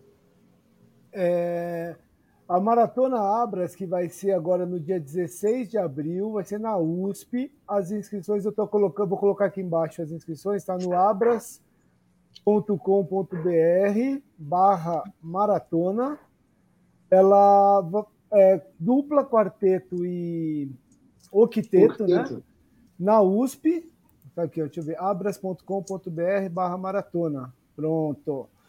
Ela é, é, vai ser na USP e o percurso lá vai ser a volta de 10 e uma volta de, de 5, né? Então, a volta de 5, assim, também muito legal, porque é totalmente plana, né? Quer dizer, lá vai, a, a, maratona é totalmente plana, mas ela faz a raia, ela faz a, a raia da USP, né? E, e passa pelo cavalo. E, e, quem faz o 10, ele, ele faz, ele sai fora, faz a politécnica e volta, passa pelo cavalo e chega e faz a, a volta. As trocas vão ser, vão ser feitas em frente ao, ao velódromo. Ali vão ser todas as trocas vão ser feitas ali. Como a largada também, ele larga ali em frente ao velódromo no sentido a, a, o jockey, como se fosse sair da USP, da USP e, faz o primeiro retorno e já volta ali para a raia e, e, faz aí os seus 5 ou 10 quilômetros. É, então vai ser bem, vai ser bem divertida essa, essa maratona. Então, dia Ai. 16 de abril. E na véspera, no dia 15 de abril, no sábado, vai ter a, a Brinhas, que eu chamei de Abrinhas, né? Mas é a Kids, é a maratona. Corrida Kids, é, Corrida Kids, porque nós queremos trazer também, Colute, é, uma comunicação para as crianças, sabe? A gente quer mostrar é, é, para as crianças a, a importância é, é, de uma alimentação, essa interação né, do mundo, né, que ela, vai, ela será uma nova consumidora. Né? Hoje, ela é consumidora, mas muitas vezes quem faz as, as compras no supermercado é a mãe, o pai, enfim. E ela, ela é o futuro. Nós queremos mostrar para ela é todo, tudo como é que funciona é, é, é, essa questão do abastecimento, enfim, de uma forma lúdica, vamos dizer assim. Então, nós queremos. É, vai ser uma inclusão total da família porque muitas vezes, você sabe, e voltando um pouquinho na história, o, o Tião gosta muito das histórias, então é bom falar, né? Uhum. Mas as histórias dos hipermercados aqui no Brasil e no mundo é que quando surgiram os primeiros hipermercados, as famílias iam ao, ao hipermercado para fazer compra, mas também para passear, porque lá você tinha, você encontrava de tudo, né? Quer dizer, não só o que tinha no supermercado, mas você encontrava é, roupas, é, é, toda a linha de televisão, geladeiras, móveis, enfim, você encontrava tudo no único local. Então as famílias iam para fazer as suas compras, mas iam também para passear, porque lá era um local amplo, né? Algo em torno de 10 a 15 mil metros quadrados, onde tinha tudo lá. Né? E, e, e, e isso fez com que é, essa, essa forma né, das pessoas estarem lá, a família toda passeando e conhecendo. Então, nós queremos, com a, com a Corrida Kids, fazer esse encontro de gerações né, também. Né? A gente sabe que hoje é, existe várias Corridas Kids. A gente também quer trazer algo ali que possa ser diferente e, e trazer um pouco de educação num lugar onde é a nossa universidade, aí, a USP, né? uma referência no Brasil e no mundo. É muito legal. Você falou isso aí do passeio da família, eu lembrei que o, o, o que hoje é o Shopping Eldorado, né? Ele era um supermercado Eldorado no começo, quando eu era criancinha, e era um evento ir no Eldorado. Eu não sabia nem o que era aquilo, mas era um evento, ia até lá. Era só para passear e vendia de tudo, tá? Mas nem comprava nada, era só para passear porque era uma coisa do outro mundo, né? E as corridas, a minha primeira corrida foi o revezamento Pão de Açúcar, em 2004 porque o Itaú, eu trabalhava no Banco Itaú, e o Itaú fez uma parceria com o Pão de Açúcar, criaram uma financeira, e aí o Itaú convidou os funcionários, falou, ó, oh, quem quer correr tal. Ninguém nem sabia o que era corrida. E aí a gente montou uma equipe, ah, vamos lá então e tal. Eu nunca mais parei. Os dois ou três repetiram várias vezes ainda, e alguns nunca mais voltaram, mas assim, foi a porta de entrada, né? Então, você vê o seguinte, o que você está falando é algo muito profundo, né? Você começou pela maratona de revezamento, né? Não, e a maioria das pessoas começam pela é. maratona de revezamento. Muitas Isso que é legal. É já deram... De amor ou ódio. É. Viu? Já deram, já deram esse depoimento, né? Então, eu, eu enfim, é, eu digo que eu, ali na, na Kids é o encontro das gerações, porque vai a criança, ah. né? vai o Não, pai, então, a mãe, a avó. E aí o que eu ia falar é exatamente isso. Aí depois, quatro, cinco anos depois que eu já estava correndo e tal, aí eu tive um filho, e aí o meu filho, com dois anos, já estava na, na, na PA Kids. Kids, PA Kids, é, E com quatro anos de idade, ele já estava na revista lá, 11 provas em quatro anos, essa criança já tinha. Porque era, era, muito divertido, entendeu? A criança adorava. e as medalhas, né? Assim, eu me lembro que as primeiras crianças que eu primeira corrida aqui foi do Pão de Açúcar. Que, que, recebia a medalha, cara, esse é um negócio é, assim muito muito forte, né, para a criança quando ela recebe esse prêmio, né? É um verdadeiro prêmio, né? Não, muito marcante. E aí, como eu já estava envolvido na corrida, eu já conhecia todo mundo, aí eu ia lá e encontrava o Adriano Bastos, o Vanderlei, o Marilson. Então, meu filho, com três anos de idade, tem foto com todo mundo. e tá lá, tá registrado, pelo menos, ele com a medalha tal. É muito legal, é muito divertido. E é uma coisa que, assim, ele pode nunca mais ser um atleta, um grande atleta, mas ele sempre vai querer correr, ele sempre pergunta, pai, quando tem uma corrida tal. Inclusive, essa semana ele fez aniversário, um beijo para ele, 15 anos já, já é um Opa. meninão. É e aí ele sempre fala, pô, mas 5 quilômetros dá para correr, pode me colocar, eu vou tal. Mas por quê? Porque começou ali na corridinha Kids, correndo na pista, ninguém segurava a criança, e isso é muito importante, né? Eu acho que isso você tem que mostrar. Não, não importa se ele vai gostar ou não, ele tem que conhecer. Se vai gostar ou não, lá no futuro a gente descobre, né? A gente não teve essa oportunidade, né, Márcio? Você começou com 45, não, não eu comecei com 30 e tanto também. Sim, eu, eu faço assim, mas você vê que coisa, né? Eu sempre faço essa pergunta para mim, cara. Por que, que eu não comecei antes? Ah, mas a gente não tinha informação, não, não sabia nem que existia. Olha bem o que você falou, cara. O seu filho, com, do, com dois anos, começou a correr, motivado pelo seu pai, que é você. Você Sim. percebe? Então, a família ela tem uma uma relevância muito grande na educação das crianças, né? E, e, e, e, tudo bem, na época que, que eu era criança, vamos dizer, que eu tinha lá oito, dez anos, essas coisas, como meu pai me ensinou, está no início do livro, era caçar, que era o Sim. esporte que meu pai tinha. E eu tinha que correr atrás dos cachorros para treinar os cachorros, né? Enfim. Então, as coisas começou lá atrás. Mas era a minha, minha diversão era essa, quer dizer, de qualquer forma eu já estava correndo com essa idade, né? Falar nisso, eu ia te perguntar, você, você é de Ura, Urapuru? Irapuru, não, eu nasci em Paraguaçu Paulista, depois o meu pai foi para Irapuru. Irapuru. Esse, ô Tião, me ajuda aí, Tião, que eu ia pesquisar e eu esqueci disso, mas ah. Irapuru é a cidade dos gêmeos? Que o, o deles é algum é. puru, alguma coisa assim também, o interior aqui do. É Irapuru. Paraguaçu Paulista, o, o Márcio, é a cidade do melhor maratonista do Brasil, da América do Sul, Daniel ah, é? do Nascimento. Daniel Danielzinho. Do Nascimento, Danielzinho é de Paraguaçu Paulista. É, eu não conhecia, não. Conhecia, não. Ah. então, que o Irapuru eu li lá no livro, eu falei, meu, acho que é a cidade dos gêmeos, os gêmeos atletas lá, o, ah. o Luiz Paulo e o Paulo, o Luiz Fernando Exato. e o Paulo Paula. O Paulo continua correndo até hoje, tá? O Paulo continua. E aí eu era a mesma cidade, eu esqueci, mas eu acho que é, acho que é a mesma cidade. Tem o Instituto dos Gêmeos, lá, alguma coisa. Assim. Acho que é o Irapuru. Esse nome não é um nome estranho. Não, é, é a cidade dos Gêmeos. Agora, é, né? Paraguaçu Paulista é do Danielzinho. Paraguaçu Paulista, que legal. Danielzinho. O, então, moleque tem duas e quatro no maratona, mano. Ah, da, da onde? A maratona da onde? Ele fez em. Em Seul. Seul? Ele fez em Seul. É o que estava na Olimpíada, que quebrou na Olimpíada, que. Tóquio é, agora. Paraguaçu Paulista tem, tem, tem nome, tá vendo? Tá primeiro, vendo? primeiro, primeiro brasileiro que, que, que concluiu a Conrads. E tem uma, que você talvez não saiba, que eu também fui o primeiro brasileiro a fazer uma ultramaratona na Suíça.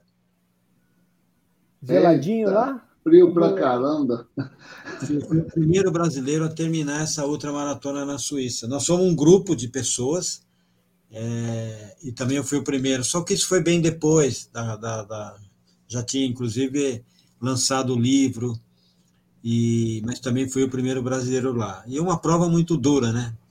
E eu, eu lembro que alguns anos depois também foram algumas pessoas, e, mas não é uma prova assim que o Brasil tem muita, é, muita participação. Diferente Olha. da Corinthians. Eu acho que a Corinthians hoje, o Brasil deve ser a maior equipe do mundo que muito participa grande. dessa prova. É uma, é uma delegação grande, é bastante brasileiro que vai para lá, isso, com certeza. Ou que já foi em algum momento, né, nesses anos todos. Cadê? Vamos ver quem está aqui. Deixa eu dar um oi aqui para a turma. Comecei aqui, ó, Renivaldo, peraí, Reginaldo Recófica. Grande Colute, Tião, parabéns por trazer nossa história de grandes nomes do atletismo brasileiro. Carlos Orsatti, lá em São Caetano também. Boa tarde, amigos. Renivaldo Santos falou bacana a iniciativa, foi quando falou acho da Abras. É, o Reginaldo Recófica falou: corri quatro vezes, minha primeira maratona de revezamento, linda prova. E o Recófica corria na ponta, corre até hoje na ponta, hein? Ele ah. deve ter vindo com a equipe do Cruzeiro para brigar com o Pão de Açúcar, né, Tião? Ele veio para disputar contra o Marilson aí, companhia. O Renivaldo falou: comecei a correr na maratona do Pão de Açúcar. Paulo Lacerda manda um abraço pro Tião e companhia e fala aqui, ó. 95 eu fiz essa prova, era na 23 de maio, minha primeira maio. prova de revezamento Pão de Açúcar. Muito legal. Alencar Arraes falou: corri vários revezamentos do Pão de Açúcar também. O Adenaldo falou: primeira edição do revezamento Pão de Açúcar, minha equipe Metal Leve, segunda equipe nos 5 quilômetros, no, no octeto, né? Ah, no octeto, né? Ah. Não, e era muito forte essa prova, porque só vinha equipe forte mesmo. A galera queria porque queria chegar no pódio lá. Não, e tinha premiação em dinheiro. É, premiação é dinheiro. Agora que, agora que a premiação é ruim, ainda é boa, né? que é um vale compra ah. lá, mas quando era boa, meu, era muito forte mesmo. É, que legal, Márcio, história bacana. É, no, em, 90, em 93, Márcio, o primeiro revezamento, eu montei uma equipe chamava Uso Independente, era só do pessoal que treinava no Ibirapuera. Tinha uns amigos que a gente treinava juntos lá no Parque do Ibirapuera. Ah, vamos montar uma equipe para o revezamento? Vamos. E qual o nome? Aí começaram a criar, inventar nome, aí apareceram independentes. Aí fizemos lá e corremos lá. Vamos lá brincar um pouquinho. Nem, nem tirou foto, né, Tião? Você não tirou foto ah, só do tirei. seu percurso. só ah, o seu que você não tirou. É legal, foi uma brincadeira é, boa. Muito bom. Então aí, já falamos da primeira maratona, teve mais 47 depois, é isso? Cara, são 48 maratonas 49. já. 49. 49. É, Conrads, quantas Conrads você já foi? Eu fui depois? quatro Conrads, fiz, fiz quatro? quatro vezes. Você Segui. foi para cima, para baixo, medalha aí de volta, foi de Sim. novo. Caramba. Ironman, você fez do Brasil Porto Seguro, depois você fez mais quantos? Eu fiz três, os, os três de Porto Seguro. Os três de Porto Seguro. E depois eu fui para os meios, né? Meio é, Iron. Aqui no Brasil, feito pelo Célio, e também eu ficou em Miami, que também Miami. eu ganhei. Miami eu ganhei na minha categoria lá também. Olha que legal, hein? É, meio Iron é, é menos metade do sofrimento, né? Mas também não é ah, fácil, não. Dois quilômetros quase nadando, é, não é fácil. A única coisa fácil aí é os 21 de corrida, que aí fica tranquilo, né? Isso aí. É mais fácil. Esse, mais esse fácil. tira de letra. Você, aí, chegou, você chegou a fazer lá no Pirassununga do Célio? Isso, então. Em Pirassununga, eu, eu fui terceiro na categoria do Célio. Depois o Célio ele fez um no Rio de Janeiro. Não sei se você se lembra. Uhum. Lá no Rio de Janeiro eu fui segundo. Depois ele fez em Ubatuba, que até a Fernanda Keller fez essa prova como treinamento para a, a, a, o Ironman do Havaí.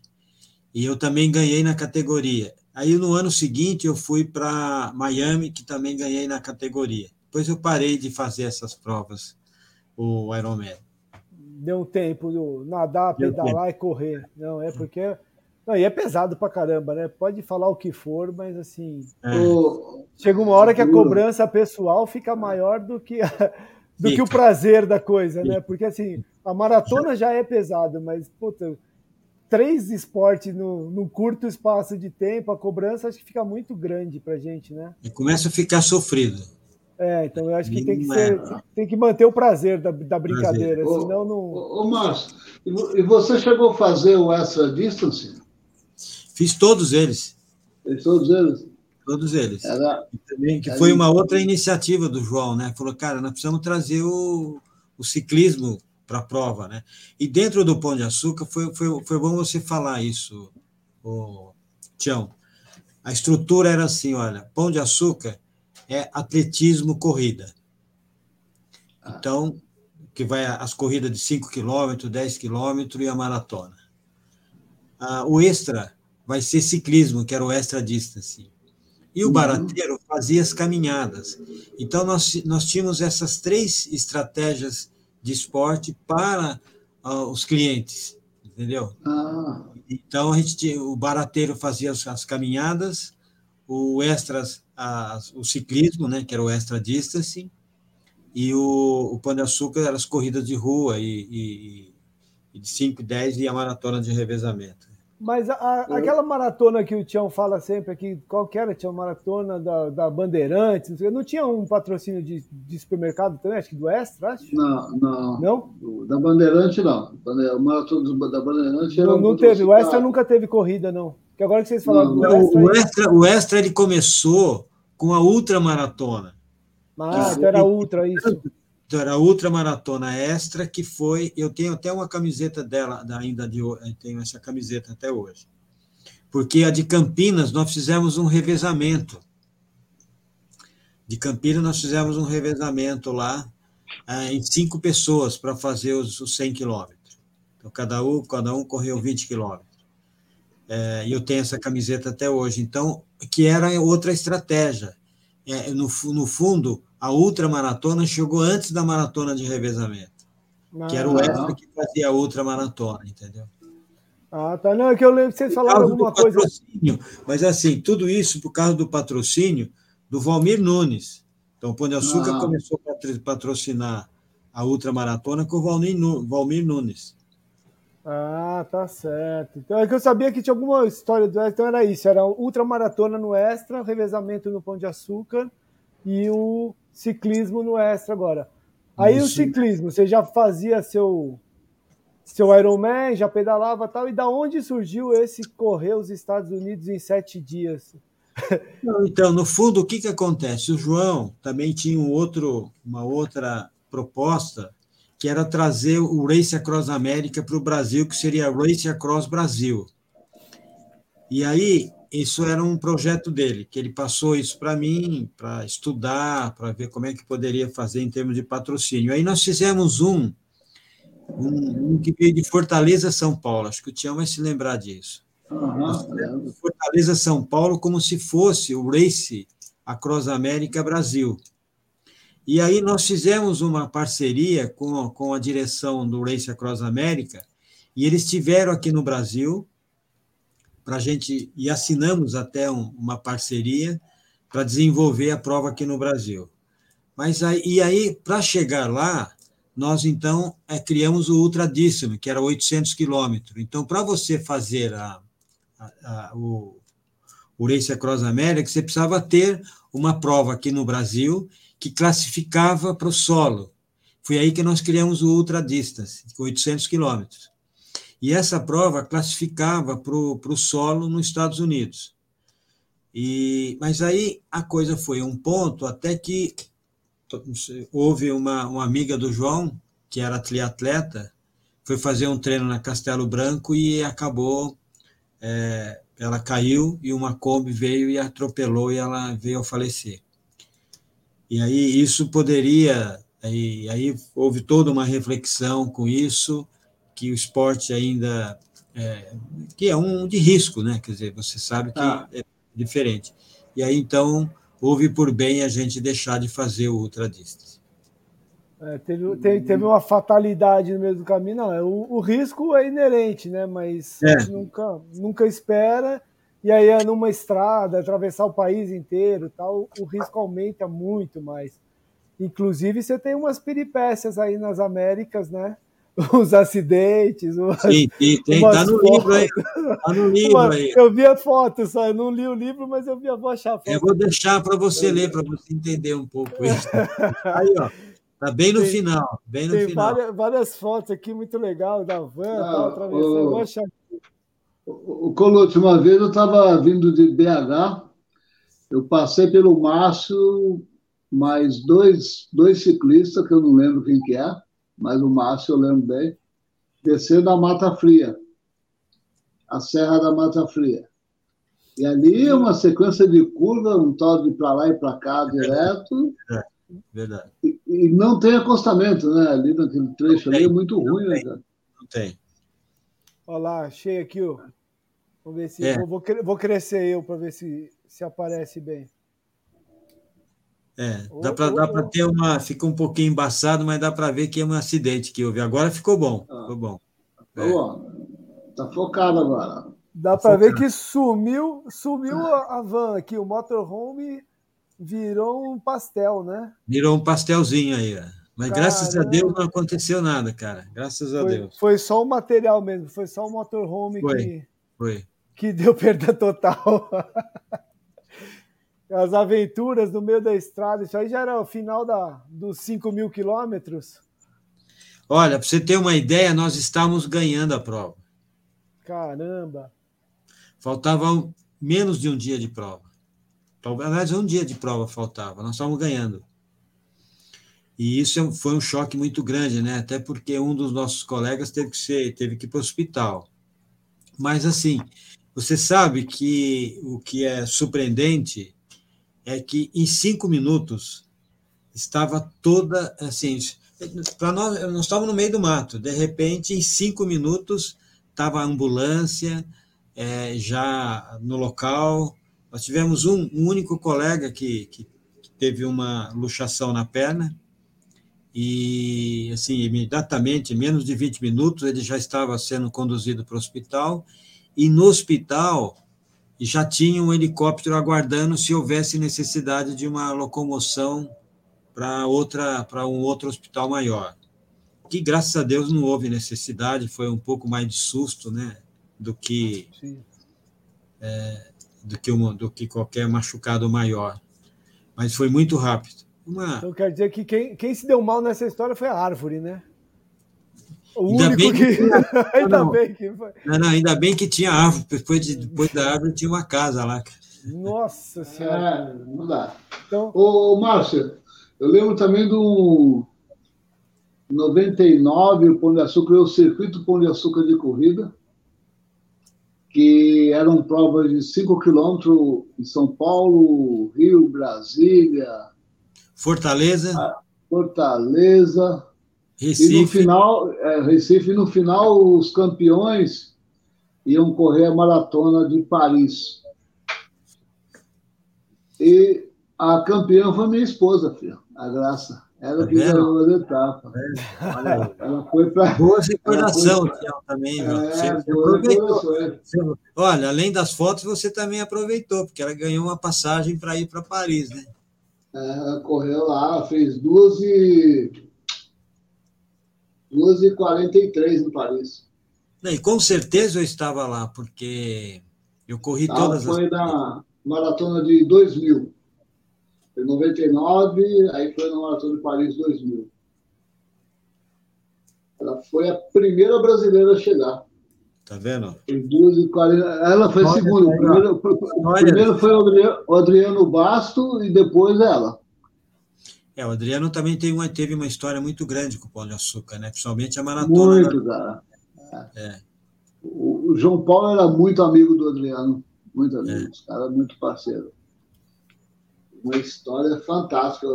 É. E você, Márcio, que estava sempre pelos bastidores e participando das provas, né? Porque você era o bastidor, mas você também estava ativo ali. Depois que você ah, começou, nunca mais parou. E como que era esse essa parceria com os atletas de alto rendimento, com os atletas funcionários e sei lá, porque a equipe era gigantesca, né? Você chegava no, revezamento Pão de Açúcar, só de Pão de Açúcar tinha, sei lá, mil funcionários, sei lá quantos atletas. Nós chegamos a a estar lá com 1.200 funcionários. É, então, porque era muito grande. Eu lembro que quando Itaú e vinha do Brasil entrou, inteiro. Os melhores, o... da, da, por exemplo, de Brasília, é, o Rio de Janeiro era mais perto, do interior aqui também, mas vinha gente de Fortaleza, de Recife, de todas, vinham as equipes representando. Os melhores de lá vinham correr aqui. Então, porque o, o Clube PA ele era assim, uma coisa muito legal, né? Para todos Sim. os atletas. Tal. Tanto é que depois fez até o, o alto rendimento lá, o NAR, ainda foi como Pão de Açúcar, depois mudou, foi, fez, foi, mudou de lugar, né? Mas começou com o Pão é, de Açúcar também. Começou com, o Pão de Açúcar, é. exatamente porque a ideia era realmente propiciar para essas pessoas a condição de chegar um dia a ser um medalhista olímpico, né? E eu acho que isso hoje continua né? Acho que é o próprio legado do João, que também continua com o NAR hoje, né? É, que está tá, tá com a Península e outras parcerias aí. Coisa continua, acho que o importante é que todos estão se esforçando para manter essa chama viva, né? Então, é, é muito legal aquela coisa, né? O americano, o europeu, sei lá o que, eles têm tem a base desde a escolinha, né? Que o governo, que o tudo funciona. Aqui a gente não tem nada, mas aí você pega um pão de açúcar, um Abílio Diniz, o Márcio Mila, o João Paulo, que do jeito que dá é o que vai, vai criando essa, essa coisa, né? Essa, esse conhecimento, essa base para a galera, o alto rendimento, a criancinha no Kids. E isso é muito legal. Por mais que o país não ofereça nada, alguém tenta, né? E você faz parte ativa disso, pô. É, eu, assim, a gente, como a gente valoriza isso, a gente quer mostrar isso para as pessoas que isso faz um bem, não só para a qualidade de vida, pra, principalmente para a longevidade, para a pessoa também se preocupar com aquilo que ela, a, com a alimentação dela, e também isso traz um equilíbrio melhor na família, né? O convívio com a família, eu acho que tudo, os benefícios são, são, são imensuráveis, né? Cada um consegue ver de uma forma diferente e ver esse benefício. E, e eu acho que isso que a gente quer passar e deixar para as pessoas, né? E a maratona de revezamento é o início, e isso é o início de tudo. É, é a grande porta de entrada, né? A prova Kids para as criancinhas e o revezamento para os adultos, para quem acha que nunca vai conseguir na vida. É. Porque é literalmente isso, que fala, ah, mas não é para mim. Ah, vamos lá, vamos lá. E aí, quando você vai ver, você termina, ganha uma medalha e já quer ganhar a segunda, já, já quer ganhar a terceira. E não para mais, né? Aí não para mais. E aí gosta da brincadeira e não quer esperar um ano até a próxima, é. daí já vai descobrir que existe outras provas, outras corridas, outros lugares, e é realmente a grande porta de entrada, né? Eu acho muito, é. muito bacana. E assim, a maioria das pessoas que eu conheço que começou o esporte já com idade avançada, começou por algum revezamento, ou agora por essas corridas temáticas, né, da Mulher Maravilha, do Batman, do porque se não tiver um, algum, um algo mais para chamar a pessoa, ela não sai do sofá, né? O sofá é mais gostoso ficar, vamos falar a verdade. E você sabe que a, o esporte ele tira você da zona de conforto. Sim. Então, você tem que levantar cedo, você tem que é, é, se está chovendo, fazendo, se está sol, se está frio, você, você sai totalmente da sua zona de conforto. Né? Eu acho que isso é um outro grande aprendizado para você, porque, como você falou, muitas vezes ficar lá no sofá é muito mais gostoso, tranquilo, sossegado, mas você, naquele momento, você não está trazendo algo de qualidade para a sua vida, né? É, e você não tem um objetivo, né? Porque o grande, o grande barato, que nem quando você foi correr em Blumenau tal, mas você tinha um objetivo que era Nova York. Você estava treinando para aquilo, e aí de repente falou: não, já tô bom, vou lá. Você arriscou. Mas se você não tivesse treinando para Nova York, você jamais ia arriscar o Blumenau. Jamais, porque talvez não tinha. Você, talvez você não quisesse nem acompanhar os caras. Falar, ah, meu, eu não vou com esses caras aí, meus caras vão acordar cedo, vão correr, vão... coisa chata, né, meu? Eu vou ficar aqui em casa.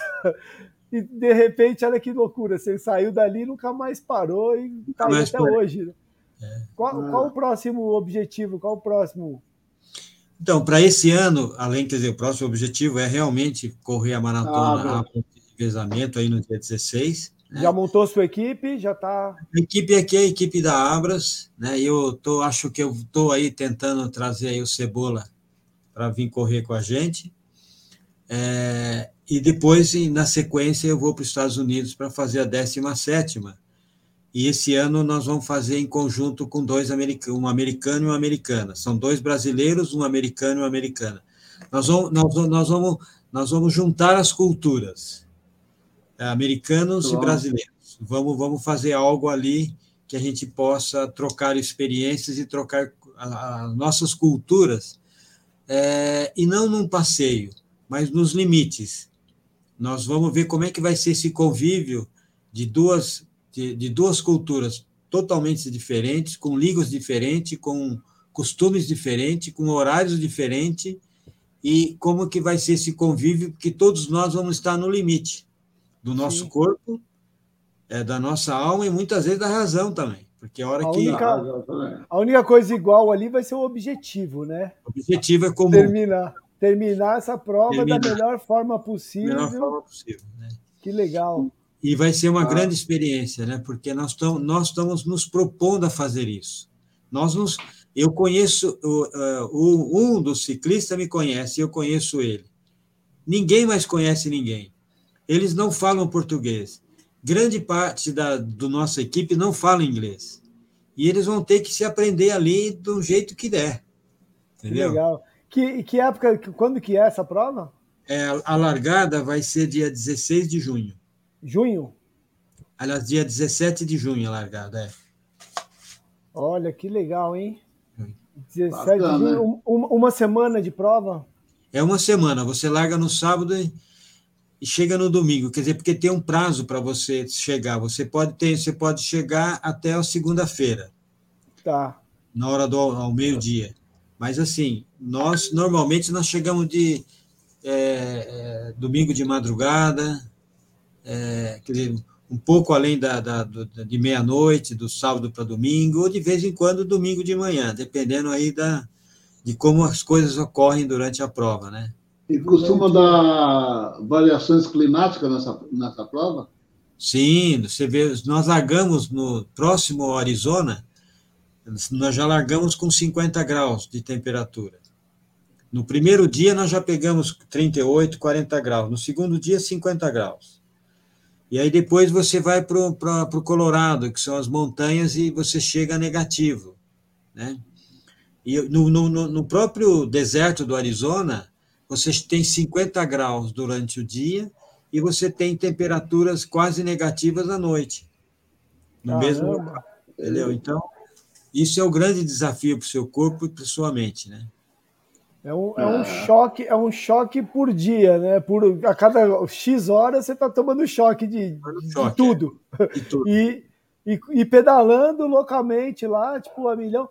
E como que funciona isso? Vai a van lá com o motorhome, com toda a estrutura, aí vai a equipe lá que vai se revezando, e como que vocês dividem essa quantidade de quilômetros? Então, no fundo, não, é, não são horas de pedal, né? Porque, assim, o motorhome, ele faz a logística, a tá. logística de levar alimentação para as vans, né?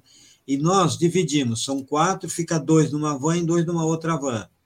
E como assim você tem que pedalar muito forte o tempo todo, o que, que nós, nós fazemos? Nós dividimos em, em, em, em turnos de cinco horas, e sendo que um turno de quatro horas. Então, é, os dois ficam pedalando durante cinco horas, num ritmo alucinante. Depois, e os outros, e essas cinco horas, o outro está descansando. Aí depois você, você vai para o descanso e eles vão pedalar. Só que nessas, nessas cinco horas que você tem para descansar, você tem que, você tem que fazer a sua limpeza, você tem que se preparar para o próximo pedal, você tem que comer, você tem que se hidratar, porque você sabe, bom, daqui, que hora que eu vou pegar? Vai estar tá frio, vai estar tá calor, vai estar tá subida, vai estar de dia, vai estar de noite, como é que vai ser? Então, tem toda uma preparação psicológica e de material e de suprimento que você tem que ter para você enfrentar o, o, o, que vem pela frente. Então, você, a cada cinco minutos, dez minutos, por exemplo, que você está no Arizona, você precisa trocar sua água. Porque ela, a, a, a, mesmo que ela. Porque ela, ela, ela esquenta muito rapidamente. Ou, ou, ela ferve ou ela congela, né? Porque o clima é maluco.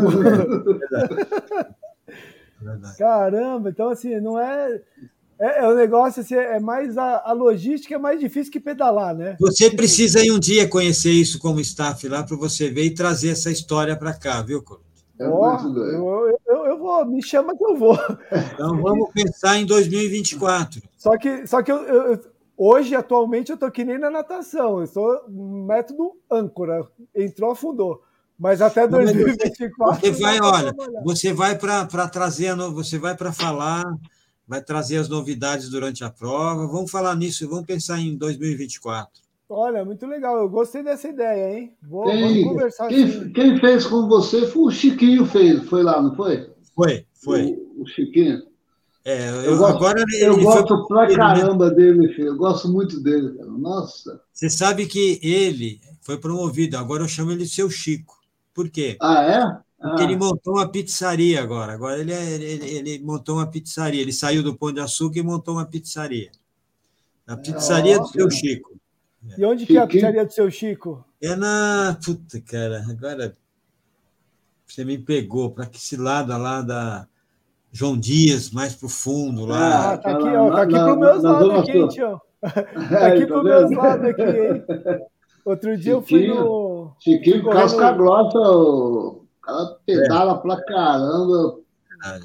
Não, eu perguntei ele, por isso. Ele, porque ele, ele é do Maranhão, né? Ele é do Maranhão, né? Maranhão, ele foi até o Maranhão, né?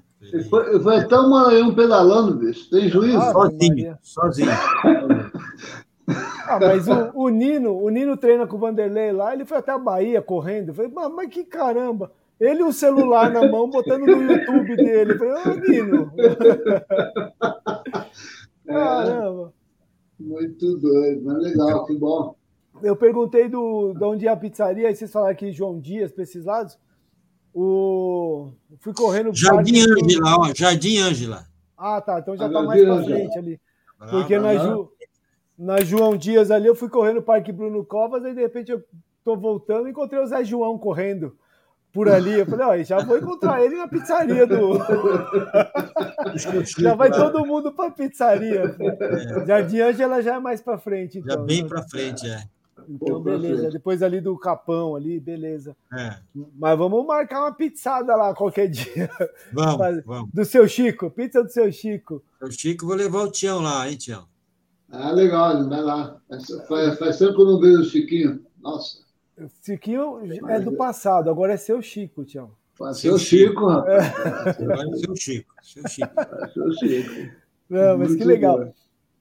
Então, em junho tem o, vai atravessar os Estados Unidos pedalando de novo. Em abril tem a Abras. Tem a nossa maratona Abras de revezamento. Abras. Eita. A Abras a gente vai até avisar depois de novo a galera aí que a gente já falou bastante, mas é muito legal. Eu já estou chamando todo mundo. Tem uma turma querendo ganhar o meu troféu lá, porque eu fiz a dupla com o Marilson. Todo mundo quer fazer dupla com o Marilson agora. Poxa, cara, eu, eu, eu, ia chamar ele para correr comigo, então quer dizer que você já saiu na frente. Caramba, eu vou ter que mudar lá, porque agora está muito, muito concorrido meu, minha dupla. Mas essa história do Marilson, Marcos, vou te falar, minha primeira corrida foi o revezamento Pão de Açúcar, a última vez que teve na USP. E a minha equipe era do Banco Itaú, que eu falei, né? O Itaú era uma equipe gigante nesse primeiro ano, e depois ainda cresceu, uns três anos ela cresceu muito. E só perdia para do Pão de Açúcar, que era enorme. E aí a gente chegou lá na USP preparando, saiu a nossa primeira, que ia demorar tipo uma hora para correr os cinco quilômetros, né? aquela coisa bem tranquila, primeira vez na vida.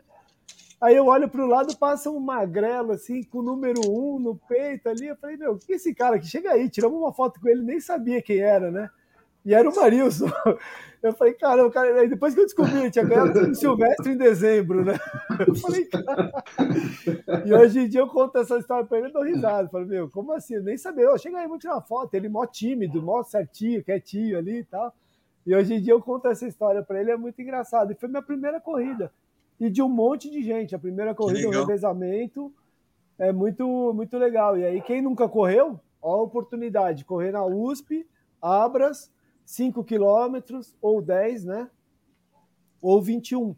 E o 21, o 21 pelo que. É verdade, o 21, tá certo. E o 21, pelo que falaram lá, pelo que eu vi no lançamento, vai poder fazer 10 para 10, corre 10 e corre 10 de novo, né? Pode, vai poder revezar diferente. Ele vai poder fazer a sua estratégia de acordo com o seu colega ali, entendeu? É, então, é legal. Eu, a minha estratégia era: eu corro um e o Marilson corre 41. Mas aí não Pô, deu certo. para eu não afundar, para eu não afundar a minha equipe, eu falei: eu corro um e você corre o resto, né? mas aí não, não, deu muito certo. Então fica a chamada aí: abras.com.br barra maratona. 5, 10 ou 21 quilômetros. Dia 15 de abril tem a infantil, dia 16 de abril tem a adulto. Você falou aí que abril é seu aniversário, é meu aniversário também. Que legal. Que dia que é o seu? Que dia que é o seu? Meu é dia 19. Ó, oh, então a gente vai comemorar junto ali, um ano depois comemora correndo. E que dia que é o seu? Que dia que é o seu? Meu é dia 13. Um pouquinho antes, é, vai estar tá ali todo mundo. Então, a gente vai comemorar no meio termo, 13, é. 16, 19, ó. Fechou já, então. Tá, Fechou. beleza. Ah, Você e o Roberto Carlos e o, e o Índio, tudo no dia 19. Então. Exatamente, exatamente isso. Dia do aniversário do Roberto Carlos, dia do Índio. É, que legal. A gente sabe bem porque a gente conversou com o professor Severino, lá de. Como que chama lá, Tião? É... Barra, Barra do Garça. Barra do Garças, no Mato Grosso. Mato Grosso. E, e o ano passado ele fez a primeira maratona, a primeira Olimpíada Indígena do Brasil. Legal. Ele tem um é assim, é que nem o pão de açúcar, eu falei do pão de açúcar, de trazer coisa, de querer incentivar tal. Ele incentiva lá, a cidade dele é a única do Brasil que tem mais gente correndo do que jogando futebol. Das crianças. Porque ele tem uma pista, ele tem uma estrutura, ele tem muita coisa. Legal. E tem o povo indígena lá, que tem as tribos tal, que ele fez uma Olimpíada indígena. E aí o ano passado é. foi a primeira, e ele levou lá para conhecer o Ronaldo da Costa e o Vanderlei Cordeiro. Olha que legal. Que legal, cara, que legal. Então, bacana, assim, né? é, é, muito bacana. E aí deve ser dia 19 de abril, dia 20. Ele falou que ia ver direitinho, passar para gente. E a gente falou, vamos é. lá conhecer essa maratona, essa Olimpíada Indígena e tal. Só não pode ser dia é. 16 agora, né, Tião? Dia 16 ah. a gente tem que ir na Abras, Não dá para ser. 16 todo... já está compromissado. É, então tem que ser 17, 18, 19, aí tudo bem, aí beleza.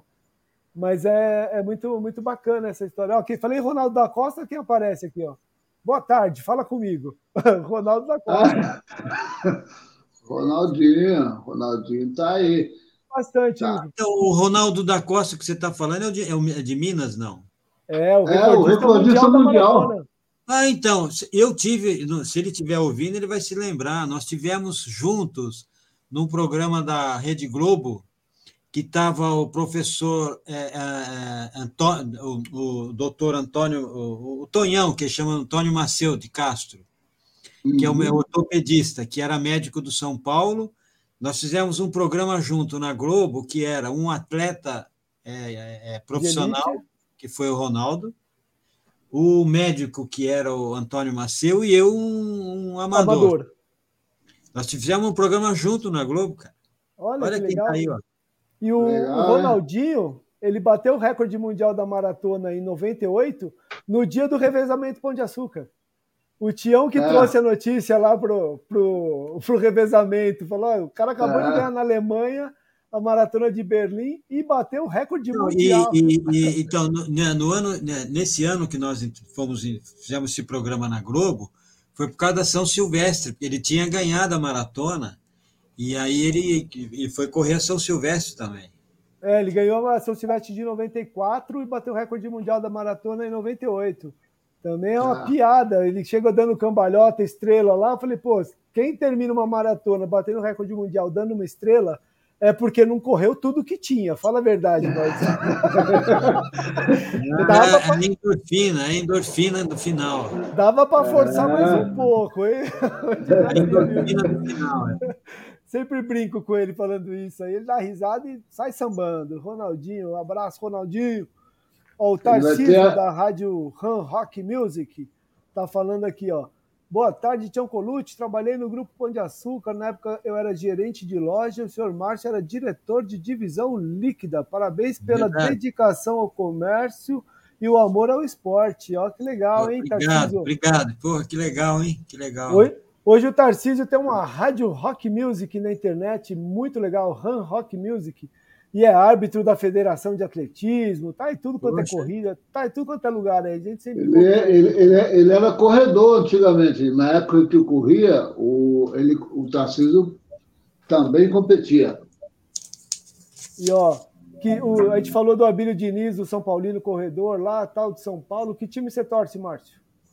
Eu sou santista, cara. Então, ah, não. então, não, então tudo bem. É que o Luiz Martinez aqui, o nosso amigo lá de Jaú, tá falando aqui que o Galo de Tu vence o Corinthians nos pênaltis. A gente não tá vendo nada disso, então os corintianos estão tristes hoje, hein? Galo Oxi. de Tu. E Tu passou para a próxima fase. Valeu, Luiz. A gente não tá vendo nada de futebol aqui, que a gente, com o nosso programa começou na, durante a pandemia, Márcio. É. E aí, quando a gente começou o programa, foi tão forte, tão importante as tardes de domingo falando de atletismo, que até o Faustão foi mandado embora da Globo. Era no mesmo horário, né? Daí a gente falou, pô, então deixa o futebol para lá, que a gente não quer nem saber de futebol. Depois a gente descobre o que, que aconteceu. Muito que legal. legal. Então vamos, vamos lá, recapitulando, Márcio. Começou com 48, tem 49, 50 maratonas aí. Maratona você pretende correr mais alguma ou não? Eu Agora, pretendo fazer mais uma. Estou vendo aí que eu quero fazer mais uma para fechar 50 e parar de vez, entendeu? Olha só, então eu vou te chamar para correr a maratona de Blumenau em julho, que você ainda vai ganhar o troféu da categoria e vai voltar com dinheiro no bolso. vai ter a premiação da maratona de Blumenau, vai ter para categoria, vai ter dinheiro, vai ter troféu, vai ter Oktoberfest, vai ter de tudo lá.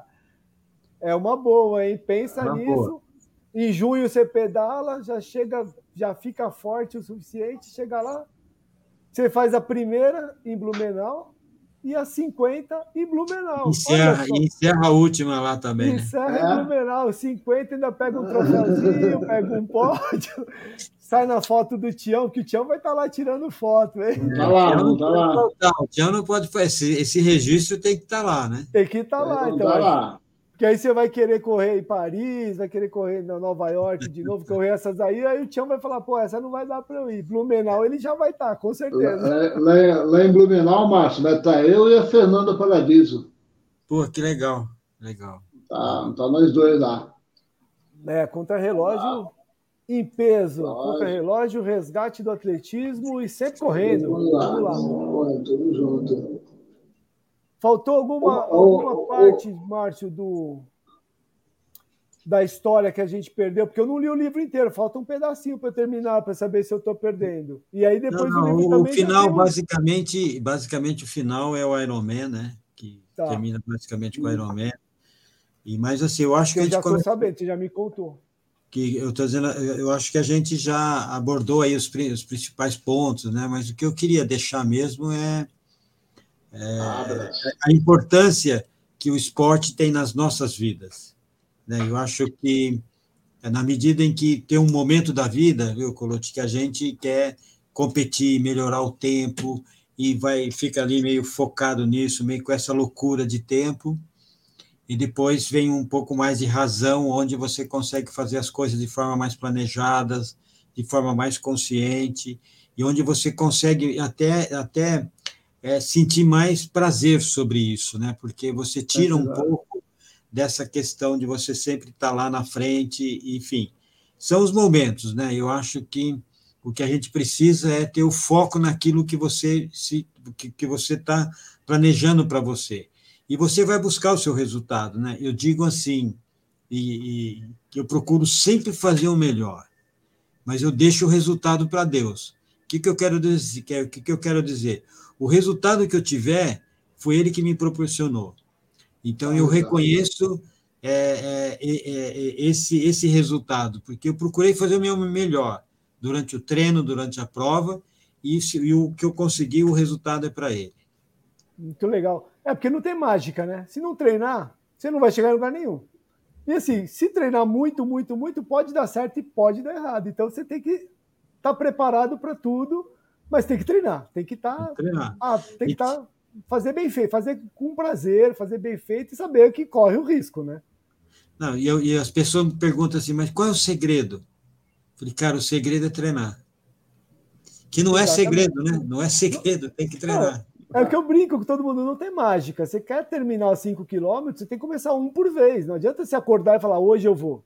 Termina, termina, mas depois você nunca mais vai querer, né? Você tem que conhecer, tem que passo por passo, vez por vez, e aí você vai continuando, vai crescendo dentro do esporte. E com prazer, né? Porque fazer só por fazer, falar, ah, consegui, no dia seguinte você não quer mais ver aquilo. Você fala, ah, ah já fiz minha parte e tchau, né? Já era. E isso é muito importante. Na apresentação da, da maratona da Abras, você falou uma parte de alimentação, das frutas, dos verdes, do laranja, da cor, do não sei o quê. Essa parte é uma parte que também você pega bastante. Antes de você entrar para o esporte, você comia qualquer coisa, você fazia. Como que funcionava isso? Não, então, eu não tinha preocupação com a alimentação, né? Eu acho que eu, eu comia muito, comia errado.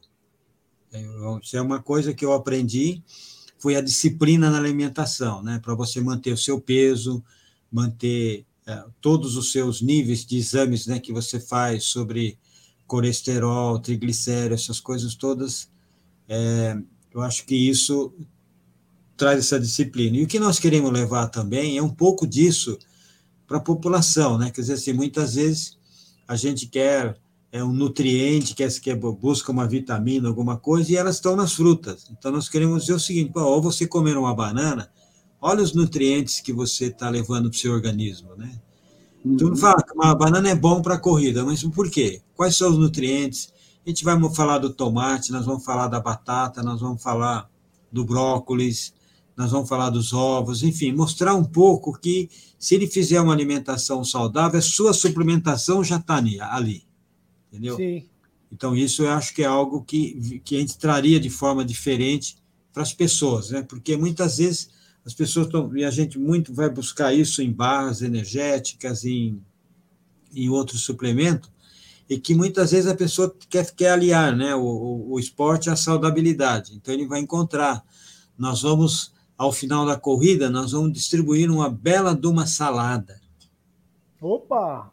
Agora que eu não ah, perco mesmo essa corrida. Ela viu uma salada, entendeu? Então. Não, que legal. Porque... Além das frutas, nós vamos ter uma bela de uma salada. Cara. Vai, ser, vai ter uma recepção calorosa para quem for calorosa, terminando né? a, sua, a sua parte lá de, do revezamento, o seu 5, seu 10, seu 21.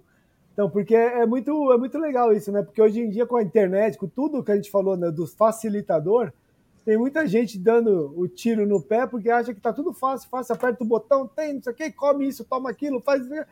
E não tem desempenho nenhum, não tem nada. Aliás, faz até mais mal do que bem, porque faz errado, né? Exatamente. O negócio o negócio está lá para quem faz com acompanhamento, para quem faz controle. Inclusive, essa camisa aqui, eu até lembrei da pesquisa. Essa pesquisa USP era na Maratona de São Paulo. Eu participava, então eu tirava sangue antes, durante, depois, tirava, nossa, fazia uma bateria de exames absurdas. E aí depois a doutora juntava os 80, 100 caras que faziam isso e ela falava: Meu, vocês não têm noção do estrago que faz no corpinho de cada um, né? Porque é um esforço muito, muito absurdo é, correr uma maratona. Então você tem que estar preparado, tem que ter essa noção. E é muito importante isso que você estava falando. Se você não tiver esse acompanhamento, tiver o mínimo, pelo menos, vai dar problema também, né? No, acaba não sendo saudável. Exatamente isso. E é, acho que esse ensinamento é que, ao longo do tempo, a gente vai aprendendo. Mas se a gente conseguir acelerar isso, né? Quer dizer, eu descobri muito. Por que, que eu descobri a importância do brócolis, cara? Eu comia muito pouco brócolis.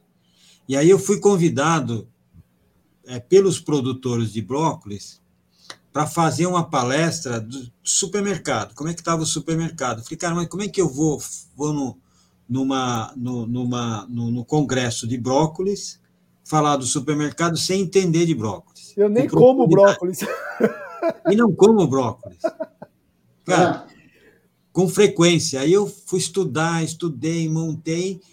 Cara, eu, eu até, até surpreendi as pessoas, porque eu mostrei é, é, e todos eles, muitos deles, plantavam brócolis e não sabia todos os nutrientes que lá estavam. E quando eu cheguei no, no coffee break de manhã, oito e meia da manhã, pô, não era, tinha bloco de tudo quanto é jeito. tudo quanto é jeito. Falei, cara, eu vou começar por aqui. E hoje eu sou, eu consumo brócolis todos os dias. Todos os Olha. dias a minha salada vai brócolis. Que né? legal. A, partir você fez desse, um, você fez um coffee brócolis, um coffee, é, coffee teve break. coffee brócolis, é. é. mas eu estou dizendo assim, olha, é, então eu acho que essas coisas é, é, te estimula, né, a você ainda procurar sua sua alimentação saudável em busca de uma melhor qualidade de vida e também em busca da longevidade, né, cara? É. Não, é muito, muito legal isso daí, é muito, muito importante mesmo falar sobre essas coisas, porque infelizmente na internet hoje tem quem fala coisa séria e tem quem fala, né? Papagaio fala, então os caras falam. É. E tem quem aceita qualquer coisa, né? E aí a gente Verdade. perde a chance de ter uma informação decente, uma coisa de qualidade. Você falou do brócolis, vale para o tênis de corrida. Vai... Ah, isso aqui é maravilhoso. O cara nunca usou o tênis na vida e fala que é maravilhoso. Pô, se você nunca comeu é. brócolis, você vai lá estudar do brócolis, vai falar do brócolis. Vai ver né? os benefícios, enfim, vai é um exemplo. Né? Antes de você vender o brócolis, você tem que conhecer o brócolis. Antes de você falar que o tênis é bom, você tem que subir o morro com o tênis no pé, né? Porque senão não dá certo. E essas experiências, né? É, então, muito, muito doido mesmo, muito legal. Márcio, eu vou te falar assim, como a gente tinha a possibilidade, a ideia de fazer o programa de um formato diferente, e ficou tudo muito em cima. Nem fizemos o teste durante a semana, porque foi na correria. A gente ficou devendo os vídeos que normalmente a gente coloca aqui, porque a gente acertou ontem que a gente acabou fazendo, quase que nem teve programa, a gente ficou na correria doida aqui. Então a gente ficou devendo o, o, o, algo mais. Então depois a gente vai te chamar depois para fazer um outro, de repente até no, no estúdio, a gente faz um teste, alguma coisa assim. A gente, a gente vai ver direitinho. Mas eu agradecer muito você a participação, a disponibilidade no seu domingão à tarde. Ainda bem que você não é corintiano, né? Porque senão ia falar que perdeu o jogo, mas ainda bem mesmo. e brigadão por sua participação, por sua Isso. disponibilidade, por contar suas histórias.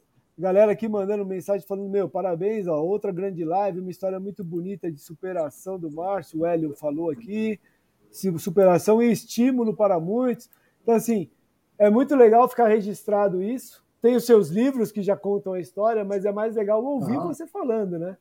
Falar... Não, e, e, assim, vou estar sempre à disposição quando a gente puder, porque eu, eu, eu acredito que é através disso que a gente motiva as pessoas. Quer dizer, assim, 73 anos, indo para 74, é, ainda ativo, não só no, eu trabalho de segunda a segunda aqui na Abras, que eu estou Fala na a verdade, de domingo a domingo, que você está trabalhando hoje, né? Estou trabalhando, trabalhando hoje. É. dizer que, é assim, estou aqui, estou nativa, continuo trabalhando e continuo correndo e continuo praticando meu esporte e, e, e, procurando sempre aprender, né? Eu acho que, eu sempre digo que a gente precisa é, exercitar muito o nosso cérebro, né? Nosso cérebro, ele é o último, é o, é o, é o órgão que mais demora para envelhecer. E você sabe que quando você está praticando esporte, você está você tá usando ele.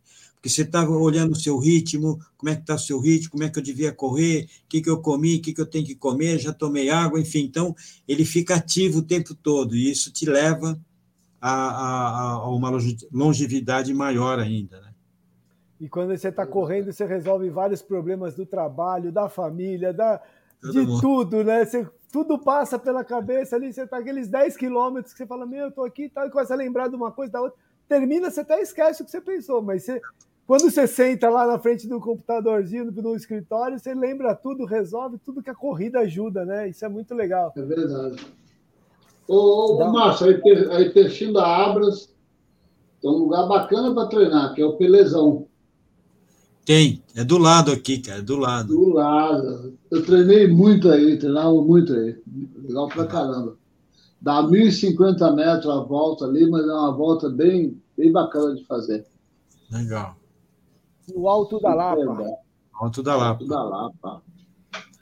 Muito bom. Então, Márcio, agradeço de coração. A gente vai se falando, a gente vai Provavelmente a gente vai falar mais ainda da maratona da Abras, né? Porque tem aí um mês ainda pela frente. Bem. Aí a gente vai contar mais umas histórias aí, vai contar as novidades, que é muito legal.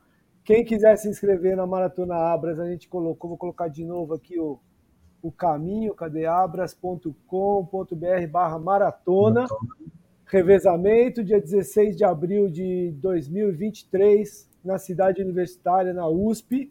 No dia 15, levar a criançada para correr, se divertir, ganhar um brócolis. Eles vão ganhar brócolis ah. também? Vamos ver o brócolis lá, vamos ver tudo que tem dentro do brócolis. Você vai falar para ver também, você vai ver. Botar o bonecão do brócolis andando assim para abraçar as criancinhas. Mas é muito legal. Não, mas é legal, tem que conhecer que existe, né? Porque a criança chega com 30 anos, nunca viu um brócolis na vida, só vê McDonald's, só vê salgadinho, Coca-Cola, nada contra. Tudo pronto, né? né?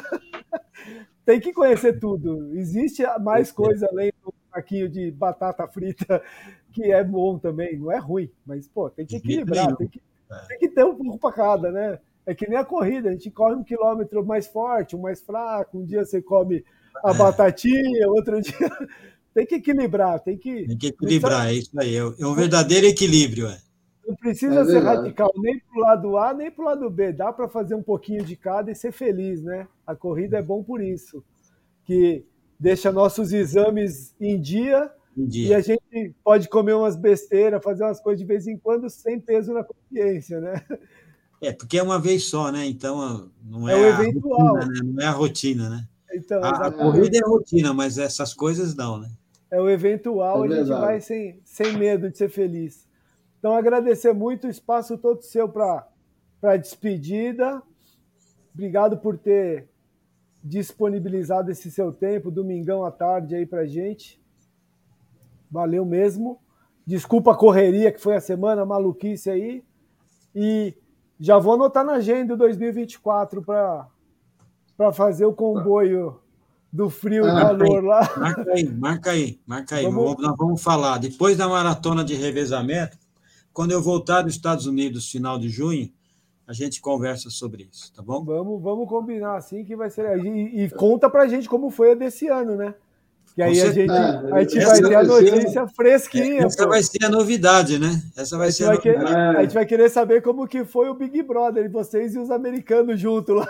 Ah, vai ter, não, não, e pior que não dá para fazer o jeitinho brasileiro com ele, não tem como, cara.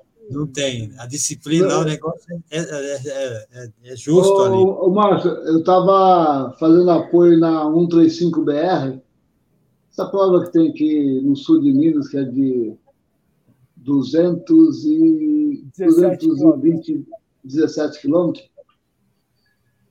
Na época era 280, 286 quilômetros. Chegava lá em Campo do Jordão. E choveu. Choveu na semana, tá? Então o regulamento da prova mudou. Tinha um trecho não podia passar carro, tem que sair dar uma volta de quase 100 quilômetros para chegar no ponto lá, tá? E eu cheguei com o atleta, paramos um pouquinho para descansar e teria que voltar para o atleta ia sozinho esse trecho e encontrar lá na frente. Aí conversa com o morador, que o morador cara falou, bicho, dá para passar. Aí começou a ir uns carros e não voltava. Eu falei, se o cara vai e não volta, eu vou também e não volto. Aí chegou a americana com os atletas, uns atletas dos Estados Unidos, ela parou e perguntou, e aí ele falou, não, acho que dá para passar. Ele falou, não, o regulamento fala que não pode, tem que voltar. Eu falei, mas não dá certo, não. Eu vou... O pessoal está indo, não, o regulamento falou para voltar. Aí ela voltou, eu fui. Passei lá no lugar que estava tava ruim, mas consegui passar. E ela se perdeu nessa essa, essa volta pelas morros de Minas Gerais. Eu só fui encontrar com ela umas, umas quatro horas depois, à noite, de madrugada, ela à procura do atleta dela que estava perdido na prova. Porque ela não quis infringir o regulamento. São muito rígidos. São rígidos demais, cara. Muito demais. E, muito, e. Isso, esse ano, o ano passado, nós tivemos um trecho, em função de um, de um incêndio que teve, teve que cortar o caminho.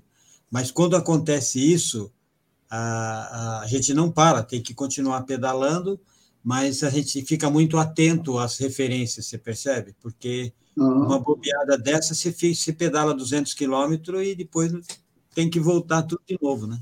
É, é verdade. Se, se perde tudo. E na primeira vez que você fez essa prova aí, não tinha esse bando de GPS, essas coisas modernas de hoje, não. né? Não, não tinha GPS, não tinha nada, era só um livro que a gente chama notebook, né, um Como... livro de rotas, e é ali que você tinha que olhar, né, pelo, pelo pela as ruas, né, a identificação das ruas.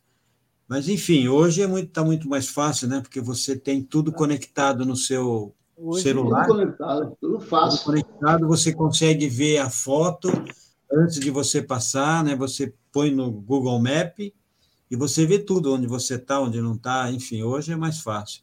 É, hoje hoje o ciclista consegue ir conversando com o cara da van, cada um a 500 metros de distância, dá para trocar uma ideia, né? Dá pra...